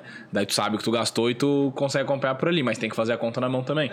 Então todos, mas acho que todos os bancos grandes têm esse delay assim, né? Sim. Eu acho que o Nubank é o único na real. Eu acho que o Inter também tá fazendo O agora tá mais rápido. hora. É, os bancos digitais provavelmente vão sair na frente nessa. Sim. Mas é, em questão assim de pontuação, o único banco digital que realmente vale a pena é o, É o C6. C6. E o teu é do Bradesco? E o Visa Infinity é bom? É bom, Do Bradescão? é, bom. Parece que é bom. O Visa Infinity ele tem algumas diferenças, que eu já isso eu estudei também, né? Que o Visa Infinity tem de alguns bancos que tem Visa Infinity. E o do Bradesco é bom porque tem uns benefícios do Bradesco. Hum, Entendeu? conta. É, eu ano passado contei pra vocês aqui que eu fui pros Estados Unidos E um dos benefícios, bem na época que eu fui viajar, é que eu tive 10% de cashback em restaurantes. 10%? 10% de cashback em restaurantes. Então, imagina só, você paga 6,38% de OF, né, quando você gasta em cartão de crédito fora, mas eu tive 10% de, de cashback. Então, valeu muito a pena eu passar no cartão. Sim. Porque além dos 10%, eu ainda tenho as milhas do cartão Sim. que me geram. Então, foi muito bom. Vários benefícios, realmente, o Bradesco tem vários benefícios extras à bandeira do cartão. É. E é Elo, né, do, Bra- do Bradesco. Não, é Visa, né? Visa Infinity. É que tem vários, né? Ah, tem o Visa Elo Infinity. Nankin, tem, é, tem vários. né? Tem o American Express, tem o Ah, Elo tá, e tal. tá. Mas o Visa Infinity, o do Bradesco especificamente, que tem, tem, tem o da XP, que é um de fácil acesso. Uhum. Né? Um Visa Infinity de fácil acesso, porque hoje eu acho que tu investe, sei lá, eu, 5 mil reais você já 5 consegue. mil aplicado na XP, eles te liberam o cartão. E normalmente eles te dão o limite do que tu tem investido, né? Sim. Então o limite é alto, relativamente É, alto. Se você tem uma boa grana investida, É, consegue eles um te dão de garantia. com 5, já tá com 5 de limite, pô. É que eles te dão de garantia, tipo, a gar- o teu investimento Ah, tá como tá, garantia, tá. entendeu? Sim, não pode usar o dinheiro? O teu? É. Investido? É. Sei lá, se tu tem um dinheiro investido pra 5 anos, eles Ah, já tá, sabem. tá, tá, entendi. Eles fazem uma conta lá, e, Faz uma mas conta, eles limites fazem, altos. fazem, é. um, fazem um deságio, de repente, se você tirar todo o dinheiro, eles vão tirar o seu limite, É, provavelmente. bem provável. Né? Mas, tem, daí tem alguns benefícios, que é o cashback de 1%, e tem benefício em aeroporto, em essas paradas assim. Uhum. Só que do aeroporto, por exemplo, tu paga pra ir 30 dólares, eu acho que é, pra ficar na sala VIP. Tem algumas coisinhas assim, tem alguns benefícios que são grátis realmente só por causa da bandeira, mas paga. O do Bradesco não. Aí do Bradesco, o Bradesco te dá acho que 4 ou Quatro 5. acessos. Ah, tá. Quatro Entendeu? acessos Legal. por ano. É. É, o American Express, a Platinum Card do Bradesco, é ilimitado. Uhum. Ilimitado. E assim, por exemplo, agora que, viagem, né? agora, que, agora que eu viajei em novembro, a gente fez uma escala em Belo Horizonte, Confins. A gente entrou com o meu cartão, eu, minha esposa e todas as crianças, tudo com o mesmo cartão. Não é, não é dois acessos. É um acesso, um acesso do acompanhante e os filhos menores de 16 anos também não. Entrou todo mundo, comeu, bebeu de graça lá dentro. Realmente é muito bom, muito bom. O- mas assim, se a pessoa, beleza, eu quero pegar um cartão só, um exemplo do Bradesco, eu pegaria o Visa Infinity e não pegaria o American Express, porque os benefícios da bandeira Visa vão além das milhas e, e de sala VIP, por exemplo. Você tem Tem seguros. seguro, proteção de Aham. preço, que é uma coisa espetacular, né? Quem nunca comprou alguma coisa e depois viu o produto mais barato depois? Entendeu? Quem nunca comprou um. Comprei. Ah, comprei essa. é, Eu comprei o celular, eu paguei 5 mil reais e agora o produto tá 4.500. Ah, Me ferrei. Quem nunca fez isso? O seguro proteção de preço é um benefício que te dá até 30 dias depois da sua compra. Se você vê o anúncio mais barato que você pagou, você entra no portal de benefícios da Visa e pede a diferença. Manda, mostra o anúncio, mostra a nota fiscal, você pede a diferença. Cara, essa é uma baita dica. Essa é uma baita dica. É, isso. Pode fazer isso uma vez, provavelmente, né? Não, você quantas tem- Toda vez que tu vê que tá mais barato. Não, tri- até 30 dias depois da tua compra, qualquer compra. Isso, mas tipo, se eu comprei hoje e amanhã tá mais barato, eu posso pedir. E daí se depois tá mais barato, eu posso Pode pedir. pedir de novo. Até 30 dias. tu Pode, pode, pedir de É. novo, só que tu- você vai ter que marcar lá que você já tem um pedido aberto Aham. daquele ali. Mas você pode pedir de novo sim. Agora, imagina só, você viu lá o produto mais barato, pediu a diferença, aprovou, eles depositam na sua conta. E que, da onde vem esse dinheiro? Vem de um seguro, é um seguro. A a AIG, depende, não sei qual é a, a policy, depende da época, mas hoje é a AIG. Né? Então, você vai lá, quem paga não é o lojista. As pessoas têm uma dificuldade de entender isso. Quando eu posto uma coisa, ah, o lojista se ferra. Não, não é o lojista que vai te dar essa diferença. Não é o banco que vai te dar dif- essa diferença, não é nem a Visa que vai te É dar essa diferença. É um seguro que a Visa contratou para você e você tem esse direito e você paga anuidade por causa disso. Fora que tem muitas formas de você isentar a anuidade de cartão. Né? Através de média de gastos, através de promoção específica do banco, várias formas de você isentar a anuidade. Hoje, hoje em dia, inclusive, isso é uma coisa legal pra galera É. também. É só tu ir lá dar uma chorada. Se tu já tem um gasto ali recorrente, recebe teu salário ali e tal, Sim. tu vai lá dar uma chorada, porque os bancos digitais são tudo isento. Sim. A maioria, né? Então se tu vai lá dar uma chorada e fala, ah, cara, então vamos mudar pro C6, vamos mudar pro tal. É. Vou, o cara vou vai pegar o, ti. vou pegar um Infinity da XP. É. né? uhum. Você consegue isentar a anuidade de várias formas hoje. Então, mas a anuidade dentro dela tem vários benefícios. Outro, Sim. seguro proteção de compra. Poxa, sabia que, sabia que, o, que se você tem um cartão da bandeira Visa, você tem um seguro celular nele embutido? Sabia disso? Esse aí eu não, sabia. Se você comprar um no seu cartão de crédito um telefone, um aparelho eletrônico, qualquer coisa, e ele ser roubado de você dentro de seis meses da sua compra, você pode pedir o valor integral na fatura do seu cartão. Separou esse corte aí, Will? Esse aí vai, hein? Caralho. Não, tem Seguro várias paradas, produção de cara. A gente foi... Eu fui pra Europa no passado... A gente Essa aí gastou é muito menos dinheiro por causa da bandeira do Visa. Porque Não. daí a gente alugou o Pra carro. ficar o corte, tem que co- completar depois como é que funciona o seguro, depois a gente compra. Ah, boa, boa. Porque só falei do coisa Parou o tempo, Como então. assim? Não, mas segue, segue, então segue, então segue. Depois eu falo da, da minha Como experiência assim? comigo. Seguro produção de compra, só falei que tem. Tá, mas e aí? O que, que eu faço agora com essa porra? Tá aí agora, tá? Fui roubado. Mesma coisa. Você tem que ir no portal de benefícios. Aconteceu com você, você foi roubado, comprou, comprou o aparelho dentro de seis meses. Foi roubado dentro de seis meses, você vai pegar, vai registrar uma ocorrência, vai no portal de benefícios da bandeira do cartão e vai fazer o pedido, né? Manda a nota fiscal, manda o registro da ocorrência e avisa, vai acionar o seguro e você vai receber o valor integral depositado na sua conta. Seguro produção de compra. Caralho. Tem várias. É, a, o- a gente na viagem pegou o seguro viagem, Outro de gratuito, ou do carro, se não me engano. O seguro viagem é super importante na via... pra quem vai viajar Sim. por fora, né? Sim. Ah, não, os caras É cobram. obrigatório? É, é, obrigatório. É. Você tem que apare- a- apresentar porque o que, que pode A gente não acontecer. tem que apresentar porra nenhuma, né? Mas, Mas, tem que, mas mas é, se eles é pedirem. se uma pedir, coisa, tu tem que né? apresentar. Porque Exato. imagina só, você é um estrangeiro, tá E entrando no país. Né? Tá entrando no país, tem depende, depende É. do país. Tem SUS, depende do Qual país. Não, não é, não é SUS, né? Mas Ah, depende. tá. Não, sim, sim, um sistema, um sistema de, saúde. saúde. É, mas dependendo do país, você vai chegar lá, não tem seguro, não tem seguro viagem, eles vão ter que te dar assistência médica, Sim. entendeu? A dar entre aspas, É, né? Vai ter mas que sair se de você pagando uma se você não fatura. tem condição de se você não tem Não, condição não, de pagar se você não tem condição de pagar eles querem evitar um problema então poxa esse aqui tem um seguro viagem não vai Sim. nos dar problema aqui então E é principalmente com o Covid agora e tal, que rolou É. tudo. Na verdade, vocês foram bem num- É. numa situação difícil. é, né? mas tá louco imagina só quanto é que é um seguro viagem imagina se você for viajar A gente pra foi em duas pessoas. é, quanto é que só isso já paga a anuidade do seu cartão se você pagar É. essa anuidade Sim. É, várias Verdade. coisinhas. Tipo, é o seguro viagem, aí o seguro do carro tinha alguma coisa. O seguro do carro não era integral, se não me engano. Mas tinha algo Mas- pra danos leves, uma parada assim, né? Sim. Aquele segurinho básico de carro tinha. Lá a gente contratou o, inteiro, porque vai que dá uma merda, né? Eu, seguro, eu trabalhava no banco, né? É bom ter, velho. Seguro é bom ter. E chip de celular. né? Chip de celular internacional. Ah, legal, porque lá tu troca o número pra É, poder. aham. 10 de graça? É, Porra, não, top pra caralho. sim. é muito benefício que tem no cartão Top pra caralho. e as pessoas usam o cartão errado da maneira errada Até o do Nubank mesmo, que é Master, né? A bandeira, tem uns benefícios da Mastercard. Eu vi Sim. até que tu. Do, surpreenda tem é, o tênis, o tênis lá, compra um, ganha outro lá. Sim, da ASICS, é. mas Como tem- assim ganhar um tênis? É o Mastercard Surpreenda. É um programa de benefícios da bandeira Mastercard. Tem, tem algum Mastercard? Nubank é? Mastercard. Tem. É, então assim, cadastra teu cartão lá. C6 é Mastercard.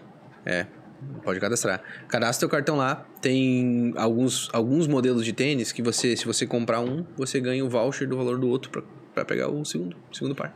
Caralho. E pode ser de outro tamanho, né? Então, por exemplo, ah, eu compro um, tu pega outro, a gente racha. Exato. Massa. Aham. É, tem vários benefícios. Tô, Quem tô, procura, comendo, tô comendo bola aí, velho. Quem Cara, procura, e, bola. e por causa dos benefícios e tal, tu tem uma porrada de cartão? Tem. Tem um monte de cartão pra ele. Oito cartões, mais ou menos. Oito, nove cartões. Caralho, haja gestão de compra. É, tem que ser brabo. Tu usa algum aplicativo pra fazer gestão, não? Ah, eu tenho minha planilha financeira, né? Pronto. Melhor aplicativo do mundo, né? Inventado tô- eu tô- pelo Bill Gates. Tenho minha planilha financeira gente, é, e os cartões eu geralmente vou pegando em promoções. Por exemplo, ano passado eu peguei um cartão da Caixa, o Elon Nankin, com isenção de anuidade vitalícia. Esse ano liberou o upgrade para eu ir pro Elo Diners, que é o tipo o cartão mais top da bandeira Elo. Então, pediu o upgrade pro Elo Diners, sem anuidade. Então, eu vou pegando cartões assim. Quando eu vejo que tem um cartão que me dá vários benefícios e que me dá isenção, eu, eu vou pegando. Vou pegando. Tem o American Express do, Brade, do Bradesco, tem o, o Visa Infinity do Bradesco, tem o, o Visa Infinity da XP, tem o, o banco, o Interblack do Banco Inter, e assim eu vou indo. E vou compondo. Não tem sala VIP que eu não entro. Imagina não tem só. espadinha. Chega no terminal, tô entrando. mas você sabe- no, no aeroporto. Mas você sabe que o cartão, o cartão do Banco Inter Black é um car- excelente cartão. para pessoa que quer sala VIP. Porque ah, na versão do gourmet, que é uma versão que você paga aqui em Floripa, deve ter vários restaurantes, é um, um serviço de assinatura que você paga anual, 350 reais por ano, 450 reais por ano. Ano passado era 350, esse ano deve ser mais. Ah, você compra um prato e ganha outro, esse serviço, 350 reais, imagina só, vai almoçar aí, compram, vocês, vão vocês dois. Os dois almoços já sim. pagou. já, já quase pagou. Então, pode usar ilimitado no ano. Um ano inteiro. Eu posso ter essa opção várias E vezes? se você assina. E se Tu você. paga, tu paga pra usar esse serviço anual. É. Mas eu posso usar uma vez. Não, o pode usar inteiro. direto. Meu Deus. E daí, esse benefício que você assinou, esse do Gourmet, te libera um cartão Interblack. Que te dá 1% de cashback em todas as compras. E te dá também um seis acessos à sala VIP. E a sala VIP boa, várias salas VIPs bacanas. Se você conseguir o Interblack sem o do Gourmet, você consegue sala VIP ilimitado. Né? Que daí seria pela média de gastos ou o valor investido no banco. E o Interblack é interessante porque uma vez que você gastou o valor médio que eles pedem, eles liberam o cartão para você. Você não, tem, volta. você não tem que Manter manter, a média. a média. Então, assim, se você gastar 7 mil reais por mês no Interblack, quatro meses consecutivos, no Inter, no cartão do Banco Uhum. Inter, quatro meses consecutivos, eles liberam para você o cartão. É muito interessante. Mas só voltando ali, recapitulando, que eu, comida, porra. se, eu, se eu pagar Mas o, isso é um os serviço por fora. 450 Sim. pila ali no, no ano, eu posso todo mês ir no restaurante. Todo dia. se Todo quiser. dia, se quiser. Do Eu vou gourmet. pegar um prato, eu vou pegar dois. É. É, Porra. é claro, Mas não é os todo restaurante. do- Então faz Isso, seguinte, isso, do, do, entra, do grupo, né? É. do- entra no site do Gourmet. Lá tem, você vai entrar, ah, cidades, né? clicar lá Florianópolis e vai aparecer os restaurantes que você pode comprar. Uhum. Daí você vê, vê lá. Pô, tem um monte de boiado que o cara nem sabe que mais Pois é, existe. o Will já tá pesquisando lá, né? Eu conheço, eu conheço ele teclando ali, rapaz. Aqui é muito, muito tempo, né? Tem muito, tem muito benefício que a galera não É. sabe. Do gourmet. Então botar o dinheiro no bolso da galera é o que me motiva, meu. Tem muita gente aí que ah, po- poderia estar vivendo uma vida muito melhor do que vive Sim. E acaba acaba vivendo abaixo, entendeu? Poxa, não sei que eu não sei se eu podia, sabe? Isso é o que me deixa muito triste, a pessoa não ter noção de que ela pode mais do que aquilo, sabe? Uhum. A gente se limita muito ao longo da vida e muito por causa das frustrações que a gente vai tendo. Então, uma pessoa que Poxa, desiste. É que nem aquela história do elefante com a corda, né? Vocês conhecem aquela história do elefante com a corda? Não. Poxa, um elefante no circo, como é que ele é treinado? É quando ele é pequeno, eles amarram ele com uma corrente. Sabe? Uhum. E, Ah, aca- tá. e aquela corrente é. Ele vai tentar fugir, ele se machuca. Tenta fugir, se machuca. Tenta fugir, se machuca. E ele vai, à medida que ele vai crescendo, ao invés de eles colocarem uma corrente mais forte, eles vão colocando uma corrente mais fraca. Por quê? O elefante tentou tanto que ele vai chegar no momento que ele parou de tentar. Quando ele é adulto, que ele tem toda a força de um elefante, que nenhuma corrente seguraria ele, Uhum. ele é amarrado apenas por uma corda e ele não tenta fugir. Caralho. Não tenta fugir. E as pessoas são assim, cara. Mentalidade. Mentalidade. Tem muita coisa que nos aprisiona que não tem força pra nos aprisionar, mas a gente deixa. Caralho. Essa foi top. Ô, meu querido, anota o tempo dessa aí. Vou até pegar mais uma gelada. Pega ele. essa moral dos Cara, mas, é, mas porra, mas, trocar. mas isso é bem real, assim. Eu acho que no. cara, assim, ó, eu tô trocando ideia com um cara que tá tentando me criar um branding e tal, né? Que eu não era do digital, faço conteúdo no digital, mas o meu trabalho ele é presencial, assim, Sim. né? Atende a galera um a um, assim. E ele tá tentando fazer um negócio pra, cara, como é que a gente atinge mais gente? Qual que é o principal problema e tal? Daí ele começou a me, meio que me entrevistar pra entender de todo mundo que eu já atendi, que eu atendo ainda, qual que é o principal problema da galera. Sim. Daí eu falei assim: ah, cara, chega muita gente que tem dinheiro e gasta tudo, e chega muita gente que não tem nada e economiza. Aí, tipo, Sim. o meu negócio é equalizar a conta e fazer os caras começar a investir e atingir os objetivos dele. Sim. Dele assim, tá, mas qual que é a origem da parada? Daí eu comecei a pensar, pensar, e daí eu cheguei nisso. Cara, é 100% psicológico a parada. É. O ca- Tem gente que tem muito dinheiro. Cara, vou te dar um exemplo assim, ó. Tem um cliente meu que tem salário CLT 35 mil reais por mês. O cara gasta 40. Sim. Aí tu fala assim, caralho, velho, que loucura é essa? Tipo, o cheque especial todo mês. Fala, pô, tu gasta 35 mil reais, tem gente vivendo com 600 do Auxílio Brasil. Isso é inacreditável, né, cara? Porque é, é- é muito certo isso. É aquilo que a gente fala, não é quanto tu ganha. Não é. O segredo tá em você gastar menos do que ganha. E, e esse Parece cara. simples, e, não é, esse, né? e esse seu cliente aí que ganha 35, daqui a pouco ele vai ter um aumento salarial, vai pra 40. Ele vai gastar 50. Uhum. Entendeu? Porque é mentalidade. A mentalidade é o que faz a pessoa ficar rica ou não. Um ganhador de Mega Sena, um ganhador de Big Brother. Cara, a tendência é que ele não se mantenha rico. Não, Foda, né? não vai. Porque se ele não procurar conhecimento financeiro, ele não vai ficar rico. Ele vai ganhar muita grana. Mas, a partir do momento que ele baixar o hype dele, claro, se ele não aprender a ser um empreendedor, se ele não aprender a gestão financeira, ele vai. Ele vai falir. Olha, a gente acha que os, os caras do Big Brother são ricos. Muitos. Por quê? Primeiro, os caras são famosos. Né? Mas quantas pessoas já fizeram Big Brother ao longo de, desses 20 anos que existe? Centenas. É, se botar Era, o uma, Brasil média, tá se cheio uma, de milionários, se né? por botar aí, uma né? média aí de que são 20 pessoas por, Por ano. ano. Começou em 20 2001. É. 400 pessoas. É. Tem 400 pessoas que fizeram Big Brother, me diz o nome de 20. Ah, a gente lembra de uns 10 e olha lá. Não lembra. Porque os caras simplesmente tiveram o pico de, de fama deles e deixaram cair.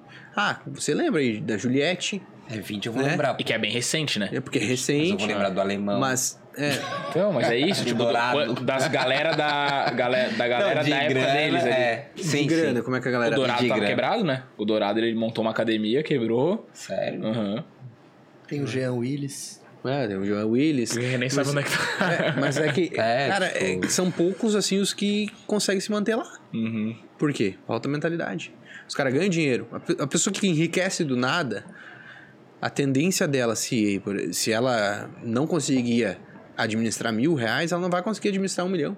Uma coisa é o Will enriquecido do nada. que o bicho tem a outra coisa. mentalidade. Mas Né? isso é Obrigado, difícil amigo, de. do- É, mas mas Will, gostasse, tem uma né? notícia ruim pra É gente. difícil enriquecer vai do ser, nada. Vai ser muito difícil que tu enriqueça do nada. Porque tu não é uma pessoa que tem o comportamento de uma pessoa que vai se arriscar ao ponto Sim. de estar ali do tudo ou nada. É. Aham. Tá ligado? Então é muito difícil que tu enriqueça do nada. É muito mais provável que vá construindo ao longo do Sim. tempo. É muito mais provável. E é muito mais possível que isso aconteça. Sim. Entendeu? Sim. E a chance de enriquecer é muito maior também, né? É, exato. É, do nada você não vai enriquecer.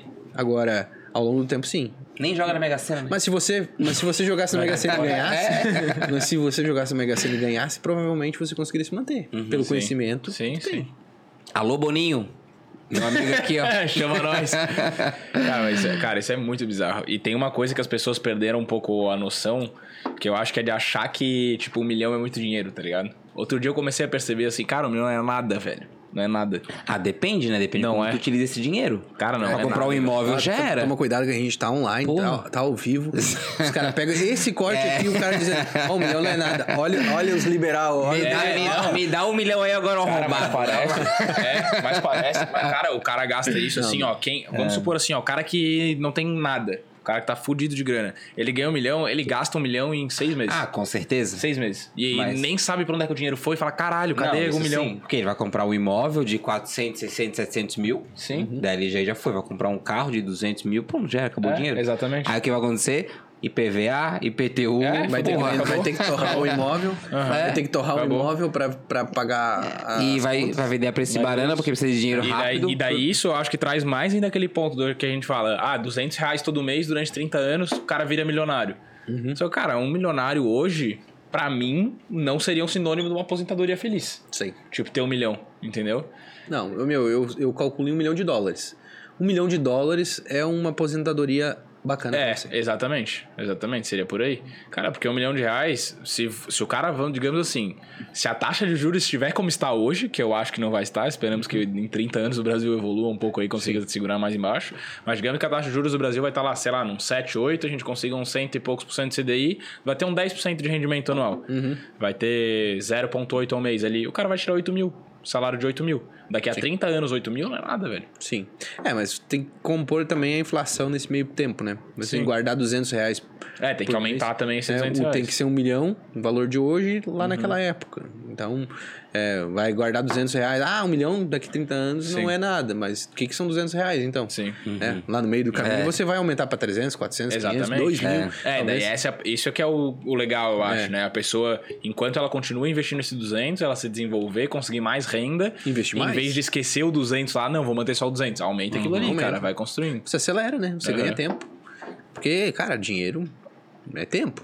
Sim. É e que a quem pessoa- quer acelerar mais ainda, uma parada que o Bruno Perini fala que eu acho muito da hora, que ele falou que quando ele entrou no exército lá, que o exército, o salário do exército na época dele lá era uma coisa desproporcional com as pessoas que ele conhecia, assim. A mais ou menos. A mais. Ele, Ele era na marinha, na verdade, é, eu ele acho que era é, né? oficial, né? É, daí ele ganhava muito mais que as pessoas que ele, conhecia. Daí ele botou lá que ele ia viver com metade da renda que ele ganhava e a outra metade ele ia guardar.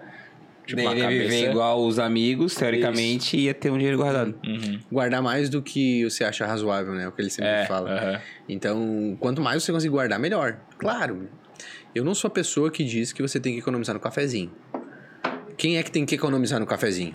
O cara que tá endividado. Sim. Meu, tu, tá, tu, tá quebrado. Tá devendo. Tá devendo. Por que, que você vai tomar café na rua? Não toma café na rua. Agora, claro, não é o cafezinho que vai te deixar. Rico. Não é o cafezinho que não vai deixar você enriquecer. Não, não é isso. Então, eu não sou essa pessoa aí, mas eu acho que sim. A pessoa tem que guardar o máximo que ela consegue. Uhum. Por isso que a organização financeira é fundamental. Porque quando você faz a organização financeira, você deixa aquela verba é, disponível livre para você. Poxa, vou. Esse dinheiro aqui é para eu torrar. Uhum. Pra eu gastar com, com aposta esportiva, pra eu gastar pra eu ir no restaurante, eu fazer uma viagem. Esse dinheiro aqui tá separado pra isso.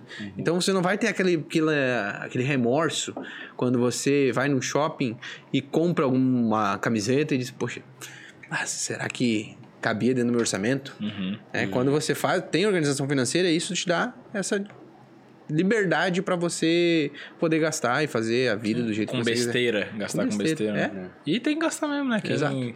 é, Uma das paradas mais bizarras pra mim que teve foi o caso do Vinícius Júnior na Copa lá, que começaram a malhar ele de pau, né? É. Estão pegando ele pra Cristo pra tudo, na verdade, né? Mas que ele comeu a carne de ouro lá. Ah, não só ele, Não, né? Toda a seleção Isso, toda, vai cair nele. Aham. Mas, tipo, Oito pau a carne. A internet tá muito 80. chata. 80? Porra, mas daí também 80 é mais, né? o cara ganha 10 milhões por 80 mês, pô. Você não pagaria? O cara ganha 10 milhões por mês. Tô zoando, pô. É que vira, é que é isso que é o negócio. Tipo, cara, tu ganha 10 milhões, 80 mil pra ele, deve ser percentual, 80 né? reais pra gente, sei lá. Uhum. Né? Tipo, é um- uma parada insignificante pro cara viver uma experiência absurda. Sim, sim. Né? Nem sei se é tão absurdo assim, na verdade, deve ser, mas é. A carne de ouro. É, então. Cara, Com o 80 olha só. fazendo assim. O, cara que É. ganha 10, o cara que ganha 10 milhões, 80 mil pra ele é similar ao cara que ganha 10 mil pagar 80 reais num prato. É, então. Exatamente. Se você ganha 10 mil, 10 mil por mês e paga 80 reais num prato que você vai num restaurante, você gasta a mesma coisa que o Vinicius Júnior gastou lá na Copa, É. na carne de ouro. Então, aí é é isso. E daí a galera meio que perde. Ah, tá esbanjando, tá não sei o quê. Cara, o cara ganhou dinheiro. Dinheiro aí, dele, né? É, tipo, ah, jogador de futebol ganha muito ou não. Daí isso é outra discussão. É outros 500. É, é outra parada. Cara, é, outros É 500, outros 500. Mas, mas eu não acho que eles ganham muito, porque eles geram valor. E o te- Quantas camisetas o Não. Júnior vende? E assim, ó, e o tempo deles também de trabalho é pequeno, né? É. Querendo ou não. E é outro, é outro público também que vai muito Precisa. de encontro ao, ao que precisa de educação financeira. Precisa muito. Porque, do nada. Aham. Aham. Não, do nada full e do nada full também corta, E, né? Cara, uma, uma estatística aqui de futebol, eu sou fissurado do futebol, né? Então eu gosto ainda mistura com finanças e vai embora. Mas tem uma estatística de que é, acho que é 5% dos jogadores que atuam. que vamos pegar o Brasil, que é de onde eu vi o estudo, né? Mas 5% dos jogadores que atuam no Brasil ganham mais de 10 mil reais por mês. Então 5% Caralho. de A gente todos vê os só a jogadores. ponta. É, a mesma coisa do Big Brother. É? A gente só vê a É. ponta. Aham. Aham. Tu vê o cara que tá lá em cima. A gente tá falando do Vinícius Júnior, pô. O cara é o astro do Real Madrid, que é o maior time do mundo. Tipo, é um. Porra, é o ápice É, do o ápice, ápice do do, ápice, jogador. É que nem a gente vai falar, o ápice do ápice do empresário, o cara vai olhar pro Elon Musk, pro Warren Buffett, pro. Né? sei lá. E vai embora, né? A gente perde um pouco a noção, assim. A galera julga muito hoje em dia, né? Muito. A internet tá muito chata, meu. Uhum. Muito chata. Mas é, eu acho que o pessoal sempre foi chato, né? Mas daí só usa agora a internet que é pra poder. Deu voz pra todo mundo. Mas é, É, que, cara. é igual é, antigamente, qualquer certo coisa, rádio se vê ser qualquer, chato. qualquer coisa que você fizer, as pessoas vão te criticar. Né? Qualquer coisa que você falar, ah, eu falei uma coisa de um jeito, vai magoar alguém, cara. Vai. Sim. Vai magoar e, e, cara, tá tudo bem. Nossa vida é assim. Não tem como tu agradar eu todo começar, mundo, né? Se eu começar a falar de futebol nas minhas redes, se eu começar a falar do Grêmio lá do Soares e coisa, os colorados vão ficar bravos comigo. Tá Cara, e é isso aí, faz parte. Sim. Faz parte, né? Os colorados estão sofrendo, vão continuar sofrendo por mais tempo. porque eles estão doloridos, eu tenho que entender a parte deles. Cara, eu também, eu só eu, também- eu entendo também o. Cara, tem que entender, velho, que os caras estão sofrendo, pô. Daí tu vem aqui, ô, calma, amigo, tá tudo bem e tal. o quê. É, faz parte, cara. Mas é, é isso aí, a internet, internet é isso. O cara é exposto, paga, ah, vou lá, paguei 80 mil numa carne de ouro. Cara, se você tivesse no lugar dele, você comeria ou não comeria a carne? Cara, uma parada que é sempre uma discussão quando eu começo os papos do Neymar. Eu falo, cara, eu penso assim, qualquer amigo meu que tá falando mal do Neymar, velho, se o cara tivesse um décimo do que o Ah, Neymar tá. tem de dinheiro. Nossa, ele tá muito mais nojento. Meu Ah, é. Deus do céu, cara. Não ia nem falar com os amigos. Amigo? Nem te conheço, meu filho. Não tem o Neymar leva os amigos, cara. O Neymar leva os amigos pra Banca todo mundo, É. banca o- os caras que vêm com ele. Ele tem uma casa lá pros caras, os caras moram na casa. deu empresa pra ainda, todo né? mundo, deu empresa pra todo mundo. Lá, Barcelona, Paris, os caras estão tudo bem de vida do Gente caralho. boa. O... Tu vai perguntar? Eu ia perguntar Pode falar, pode falar. O lance aí, tu... Tu é um cara que... Milhas, gosta de viajar, né? Provavelmente, vai ter lance de investimento. O que que tu... Hoje, no momento, o que que tu escolheria? Se fosse assim, ó... Olha, Guardar o dinheiro ou viajar? E que aproveitar a vida. guardar o dinheiro. Guardar o dinheiro? Não, cara, guardar o dinheiro vai me possibilitar via- viajar mais. Eu não guardaria o dinheiro a minha vida toda. Só que o segredo pra tu viver uma vida bem vivida não tá na quantidade de coisas que tu faz. Tá na prudência. Uhum. Tomar cerveja é bom. Agora, encher a cara todo dia é ruim. Sim. Entendeu? Então, ter a moderação, você vai conseguir viver uma vida muito mais feliz. Então, assim, não, eu vou pegar todo o meu dinheiro e vou, vou viajar. Vou pegar todo o meu dinheiro e vou curtir é, a minha vida. Vai acabar um momento que você vai estar desgastado, sem dinheiro, sem possibilidade nenhuma. Então, é, se eu não precisa ser assim. Não precisa escolher uma ou outra. A vida não é um, né, uma opção binária. Né? Aham. Você não tem isso, assim, um ou outro. Você pode fazer as duas coisas, mas se tiver que fazer uma coisa ou outra, eu escolheria guardar. Eu acho que é entender o tempo de cada coisa, né? Exato. Acho que é bem importante isso. Exato. Que as pessoas botam primeiro as experiências e o viver a vida antes, Uhum. achando que elas vão viver pouco. Mas vou até dar um exemplo. A gente aqui, a gente tá tudo mais ou menos na faixa de uns 30. Uhum. E a galera perde a noção que hoje as pessoas vivem até 80. Então tu ainda tem 50 anos pela frente. E é mais do que tu já viveu. E a tendência é que tu viva até lá. É, até isso, viva isso. mais. Se não acontecer nada... uma Mas tu não entra né? naquela, tipo... Tu teria uma mesma experiência viajando com 80 e com 30? Mas não precisa esperar até os 80 pra viajar. Não precisa esperar até os 80 pra viajar. Entendeu? Porque, cara, é isso que tu tem que construir a vida. Aham. Aí tu tá sendo um pouco daquele elefante que tá meio preso. E, e a galera tá toda presa nisso. Porque, Uhum. ah, porque anda aí, tu deixa de aproveitar. Quando a gente faz um vídeo falando de, ah, investir 300 reais por mês. Aham. Ah, daí 300 reais, daí um milhão e não aproveita mais. Quem, quem disse, cara, que eu não vou aproveitar a vida enquanto eu tô investindo? No processo. Uhum. Poxa, eu tô, eu- hoje eu tô aqui trabalhando, tô aqui, vim aqui com, participar do podcast com vocês. Mas eu vim pra cá, fiquei dois dias num dos lugares mais bonitos do Brasil, que é Florianópolis. Poxa, eu tô aproveitando no processo. Não tô deixando de investir. Tô aproveitando, tô curtindo a minha vida. E é isso que as pessoas têm que entender. A- antigamente tinha-se o pensamento que você ia trabalhar durante 40 anos, depois ia se aposentar e desfrutar do que tu conquistou. Uhum. Cara, isso, a nossa geração mudou isso. Hoje a gente vive Enquanto trabalha. enquanto trabalha. Uhum. A gente vive enquanto trabalha. E isso é muito importante que a gente entenda. Não tem que escolher ou investir ou viajar. Tem que achar um jeito de construir as duas coisas. Dentro do teu orçamento, dentro da construção da tua vida financeira, tu vai colocar as tu- a, a tua viagem, vai colocar as coisas que são importantes pra ti. Entendeu? Poxa, viajar pra mim é super importante. É lá que eu vou, eu vou deixar uma verba separada pra isso, mas eu não vou deixar de investir. Uhum. Não vou deixar de construir patrimônio, porque um dia, cara, eu vou querer parar de trabalhar. E se eu quiser parar de trabalhar e esperar pelo INSS, meu querido, Daí tá fudido. Aham. né? Não, tá ferrado. O INSS hoje já não funciona, daqui 40 anos pode esquecer. Cada ano que passa é mais difícil de receber. Cada ano que passa. É uma pirâmide? Uhum. A gente vai tomar quando chegar na nossa hora. Fala assim, você tem que pagar pra nós. Mas, cara, Falei, Tá eu devendo, paguei- tá Eu devendo. paguei o ano inteiro. mas é, mas é, uma, mas é uma pirâmide é, nascida para fracassar. Uhum. né? Se você quiser se aposentar pelo INSS, hoje eu acho que o teto é mais ou menos uns 7 mil reais. É que a conta, na verdade, a conta, como, como ela era antigamente, fazia sentido. Porque antes nasciam mais pessoas do que É. E envelheciam. morreu mais cedo também. É, isso. Tipo, nascia mais gente, morria mais gente. Então, tinha sempre mais gente trabalhando do que aposentado. pirâmide Agora tá mudou, né? virando. É, Era agora, embaixo, sustentava um pouco de cima. Agora, agora tá o de muito cima em usando o que o de baixo paga. que é Sim. pouco. É. Aham. É muito, é muito doido, cara, porque assim, pra se você tá com o teto, tu precisa de o quê? De uns. Contribuir mais ou menos 800 reais por 800 mês. reais por mês. É, 800 Seria um reais. salário de mais ou menos 7 mil reais. É, CLT. 800 reais por mês, salário de 7 mil reais para se aposentar Uhum. pelo INSS. Você contribui ao longo de 40 anos. Né? Você vai se aposentar com 7 mil.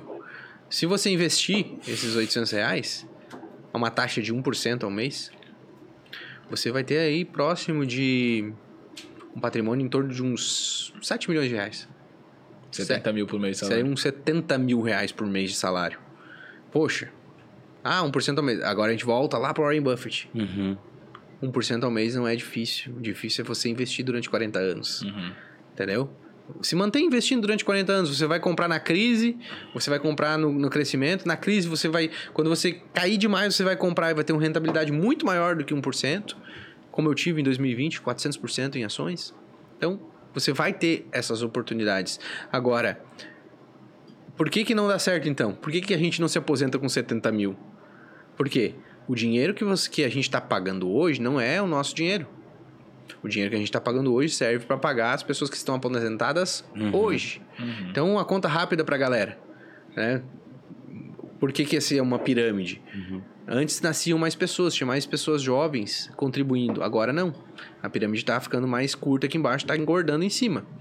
Por quê? Imagina só, 800 reais por mês. Eu contribuo e me aposento com 7 mil.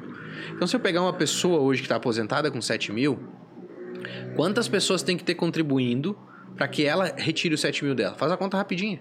São 9 pessoas. 9 pessoas contribuindo 800 reais para um ficar aposentado. Então, quanto menos pessoas jovens, vai ter um determinado momento que o INSS vai fazer como toda pirâmide financeira, Não Que- tem mais. simplesmente, ó, não dá mais para pagar. Uhum. Agora todo mundo é um salário mínimo. Vai chegar esse momento. Que eles vão ter que refazer a INSS. Sim. Vixe. E essa questão da aposentadoria, que eu acho legal também de ressaltar, bem na tua pergunta ali do objetivo com é, fazer outras coisas enquanto se aposenta, né? Eu sempre gosto de. Cara, todo mundo que eu converso, que eu vou fazer o plano financeiro da pessoa, eu falo: o que, que tu quer fazer? Aí a pessoa me fala. Aí eu nem pergunto o valor, nada, né? Eu falo, quero trocar de carro, quero comprar uma casa, quero viajar todo ano, quero não sei o que lá. Daí eu falo assim, tá, então reserva de emergência e aposentadoria. Ah, importante, né? Aí eu falo, tá, então vamos botar na conta.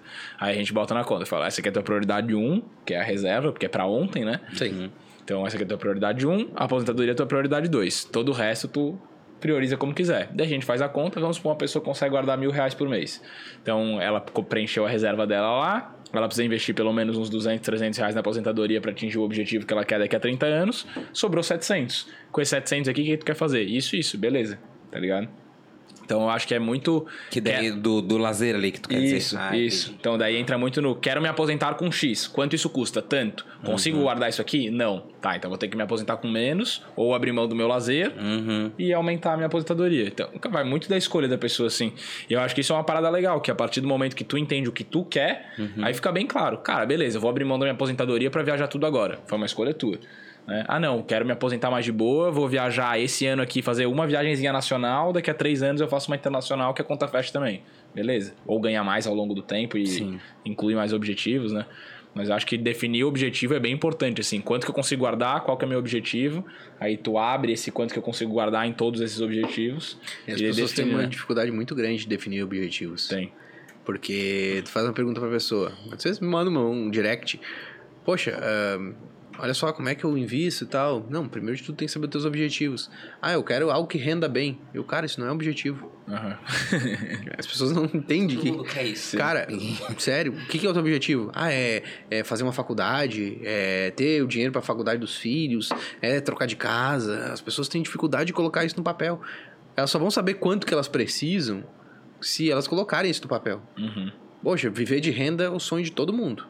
Mas viver de renda pra mim é uma coisa, Pra vocês é outra. Exato. Cada um tem uma necessidade diferente.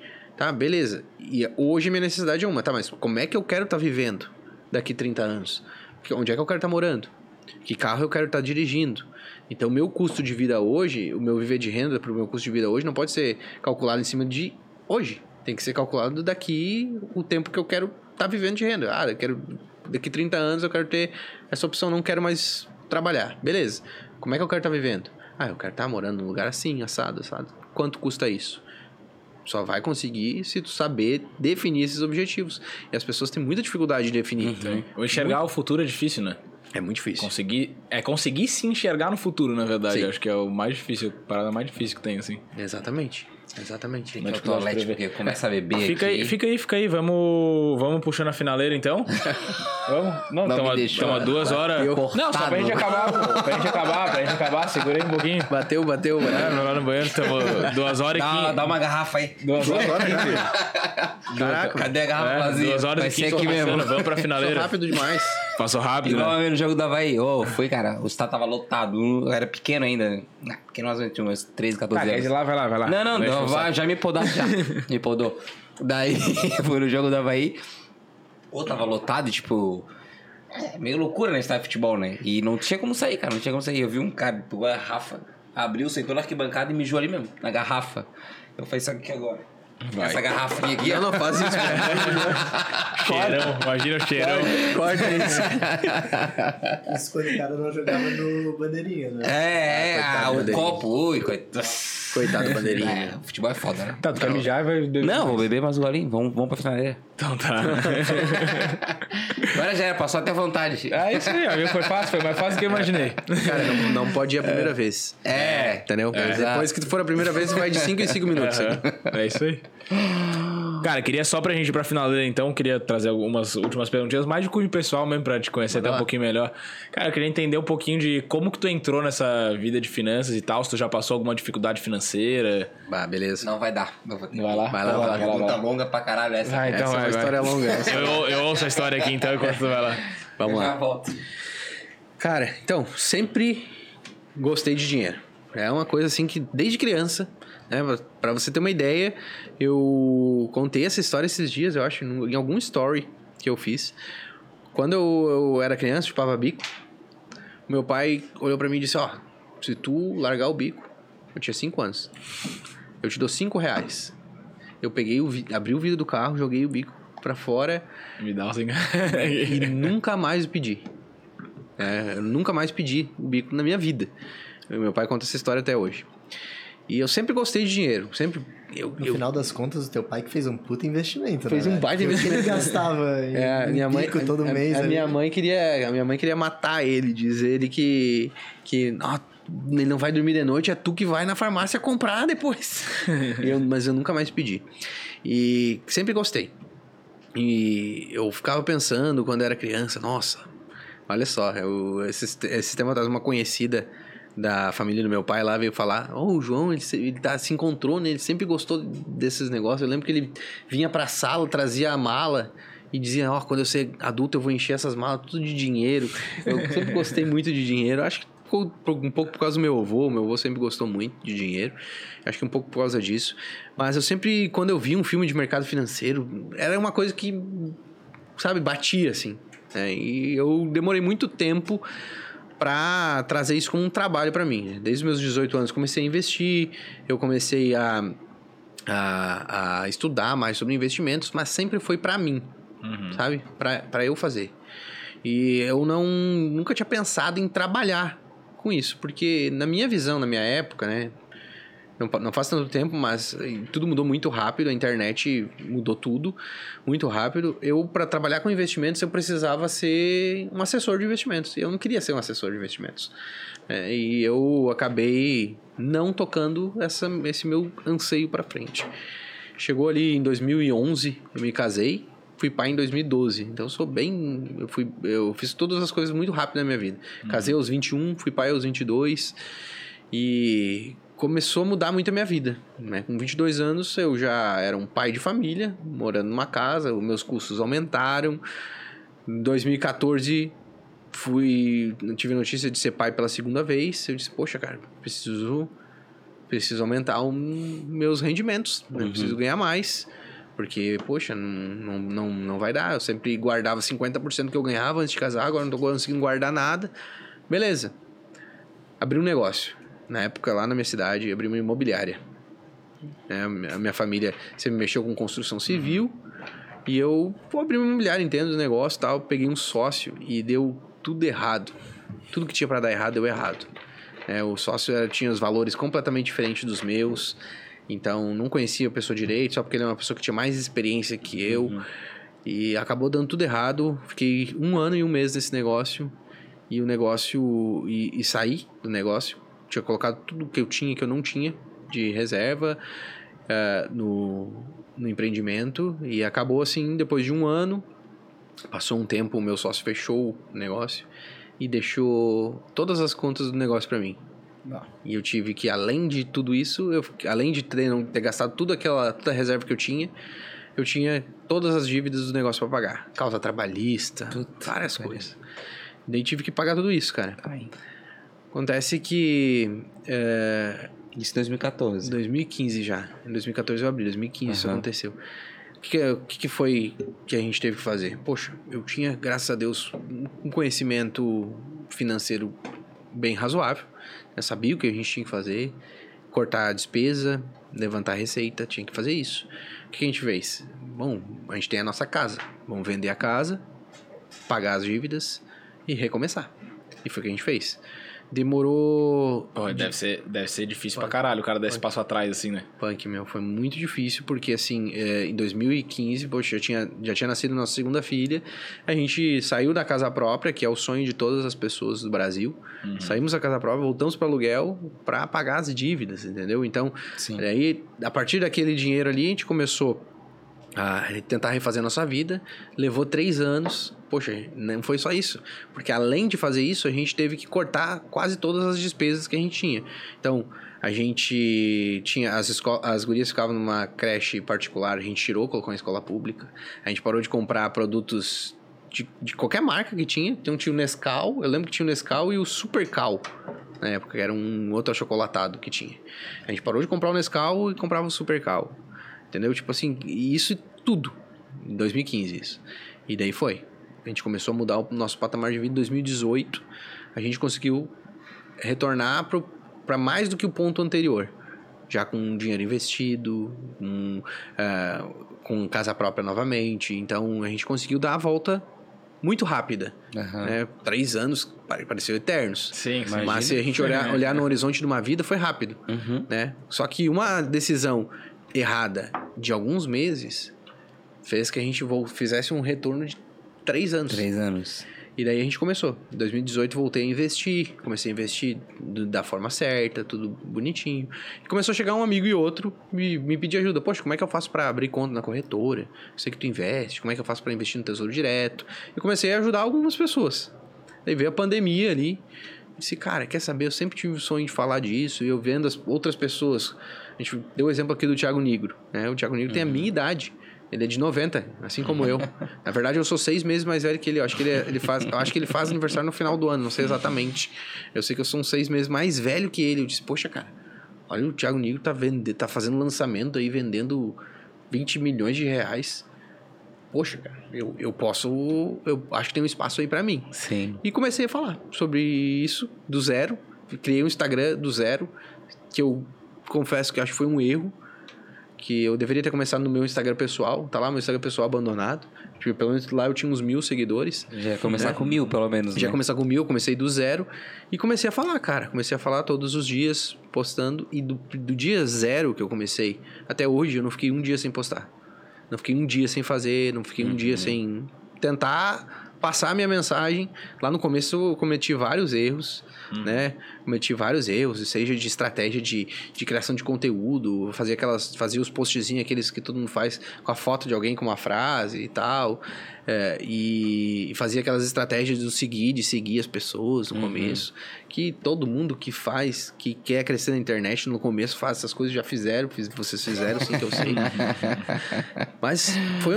E eu, depois que eu fiz, eu fui vendo que foi um erro, né? E não, meu perfil não crescia, não crescia, não crescia. E eu fazendo. Entendeu? Tá aquele negócio assim, tipo. Se, se existe um, um um lugar onde a gente consegue ver resultado é na internet. Se, gente, se, existe um lugar onde a gente consegue ver resultado na internet. Eu fiquei de 21 de julho de 2020, que foi quando eu comecei na internet, até início de março de 2022. Até início de março de 2022. Então eu fiquei um ano e. Oh, tomei toda água. Então eu fiquei um ano e, e meio praticamente, mais gerando conteúdo sem dar resultado nenhum. Mas todos os dias eu gerava conteúdo, gerava conteúdo, gerava conteúdo, gerava conteúdo. E fazia stories.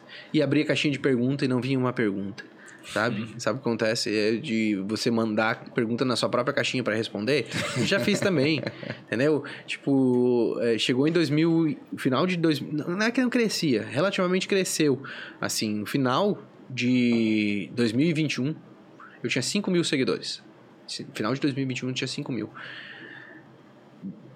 no passou assim, uh, janeiro, fevereiro, continuei gerando conteúdo, eu tava chegando ali na faixa dos 7 mil, 8 mil seguidores final de fevereiro. Cresceu bastante, né? Se você comparar 5 mil. Uhum. Uhum. Só que daí chegou março de 2022 e um vídeo começou a dar um resultado diferente, né? Eu postava um vídeo no TikTok, dava 200 mil views, postava o mesmo vídeo no Instagram, dava 2 mil. Poxa, o que eu tô fazendo de errado nesse Instagram, cara? O Instagram não gosta de mim, sei lá. A gente tava falando sobre o Instagram antes aqui. E realmente eu achava que o Instagram gostava de mim, cara. Uhum. Não, não, é possível que isso aconteça. E passou, assim, é, esse vídeo, de repente chegou uma notificação. Poxa, seu vídeo atingiu 4. Poxa, não, né? Seu vídeo atingiu 4 mil views. Eu, olha, legal, né? Passou mais 10 uhum. minutos, seu vídeo atingiu 8. Passou mais 10 minutos, seu vídeo atingiu 16. E assim Nossa. foi. Esse vídeo foi meu primeiro vídeo no, no, Instagram que bateu um milhão de views. Eu ensinando a comprar um telefone com milhas. Eu peguei aquilo e o que, que eu fiz? Poxa, tá dando certo. E daí, nesse meio tempo, começou a viralizar um outro vídeo que eu fiz do Nubank. E daí começou. Todos os meus vídeos, eu tinha, sei lá, 1.200, 1.100 posts. Começou a viralizar todos os meus vídeos. Eu saí de início de março de 8 mil seguidores. 2022, né? De 2022. Para abril, cheguei a 50 mil seguidores. Caralho. Em maio, eu bati, no dia do meu aniversário, em maio, dia 5 de maio, eu bati 100 mil seguidores.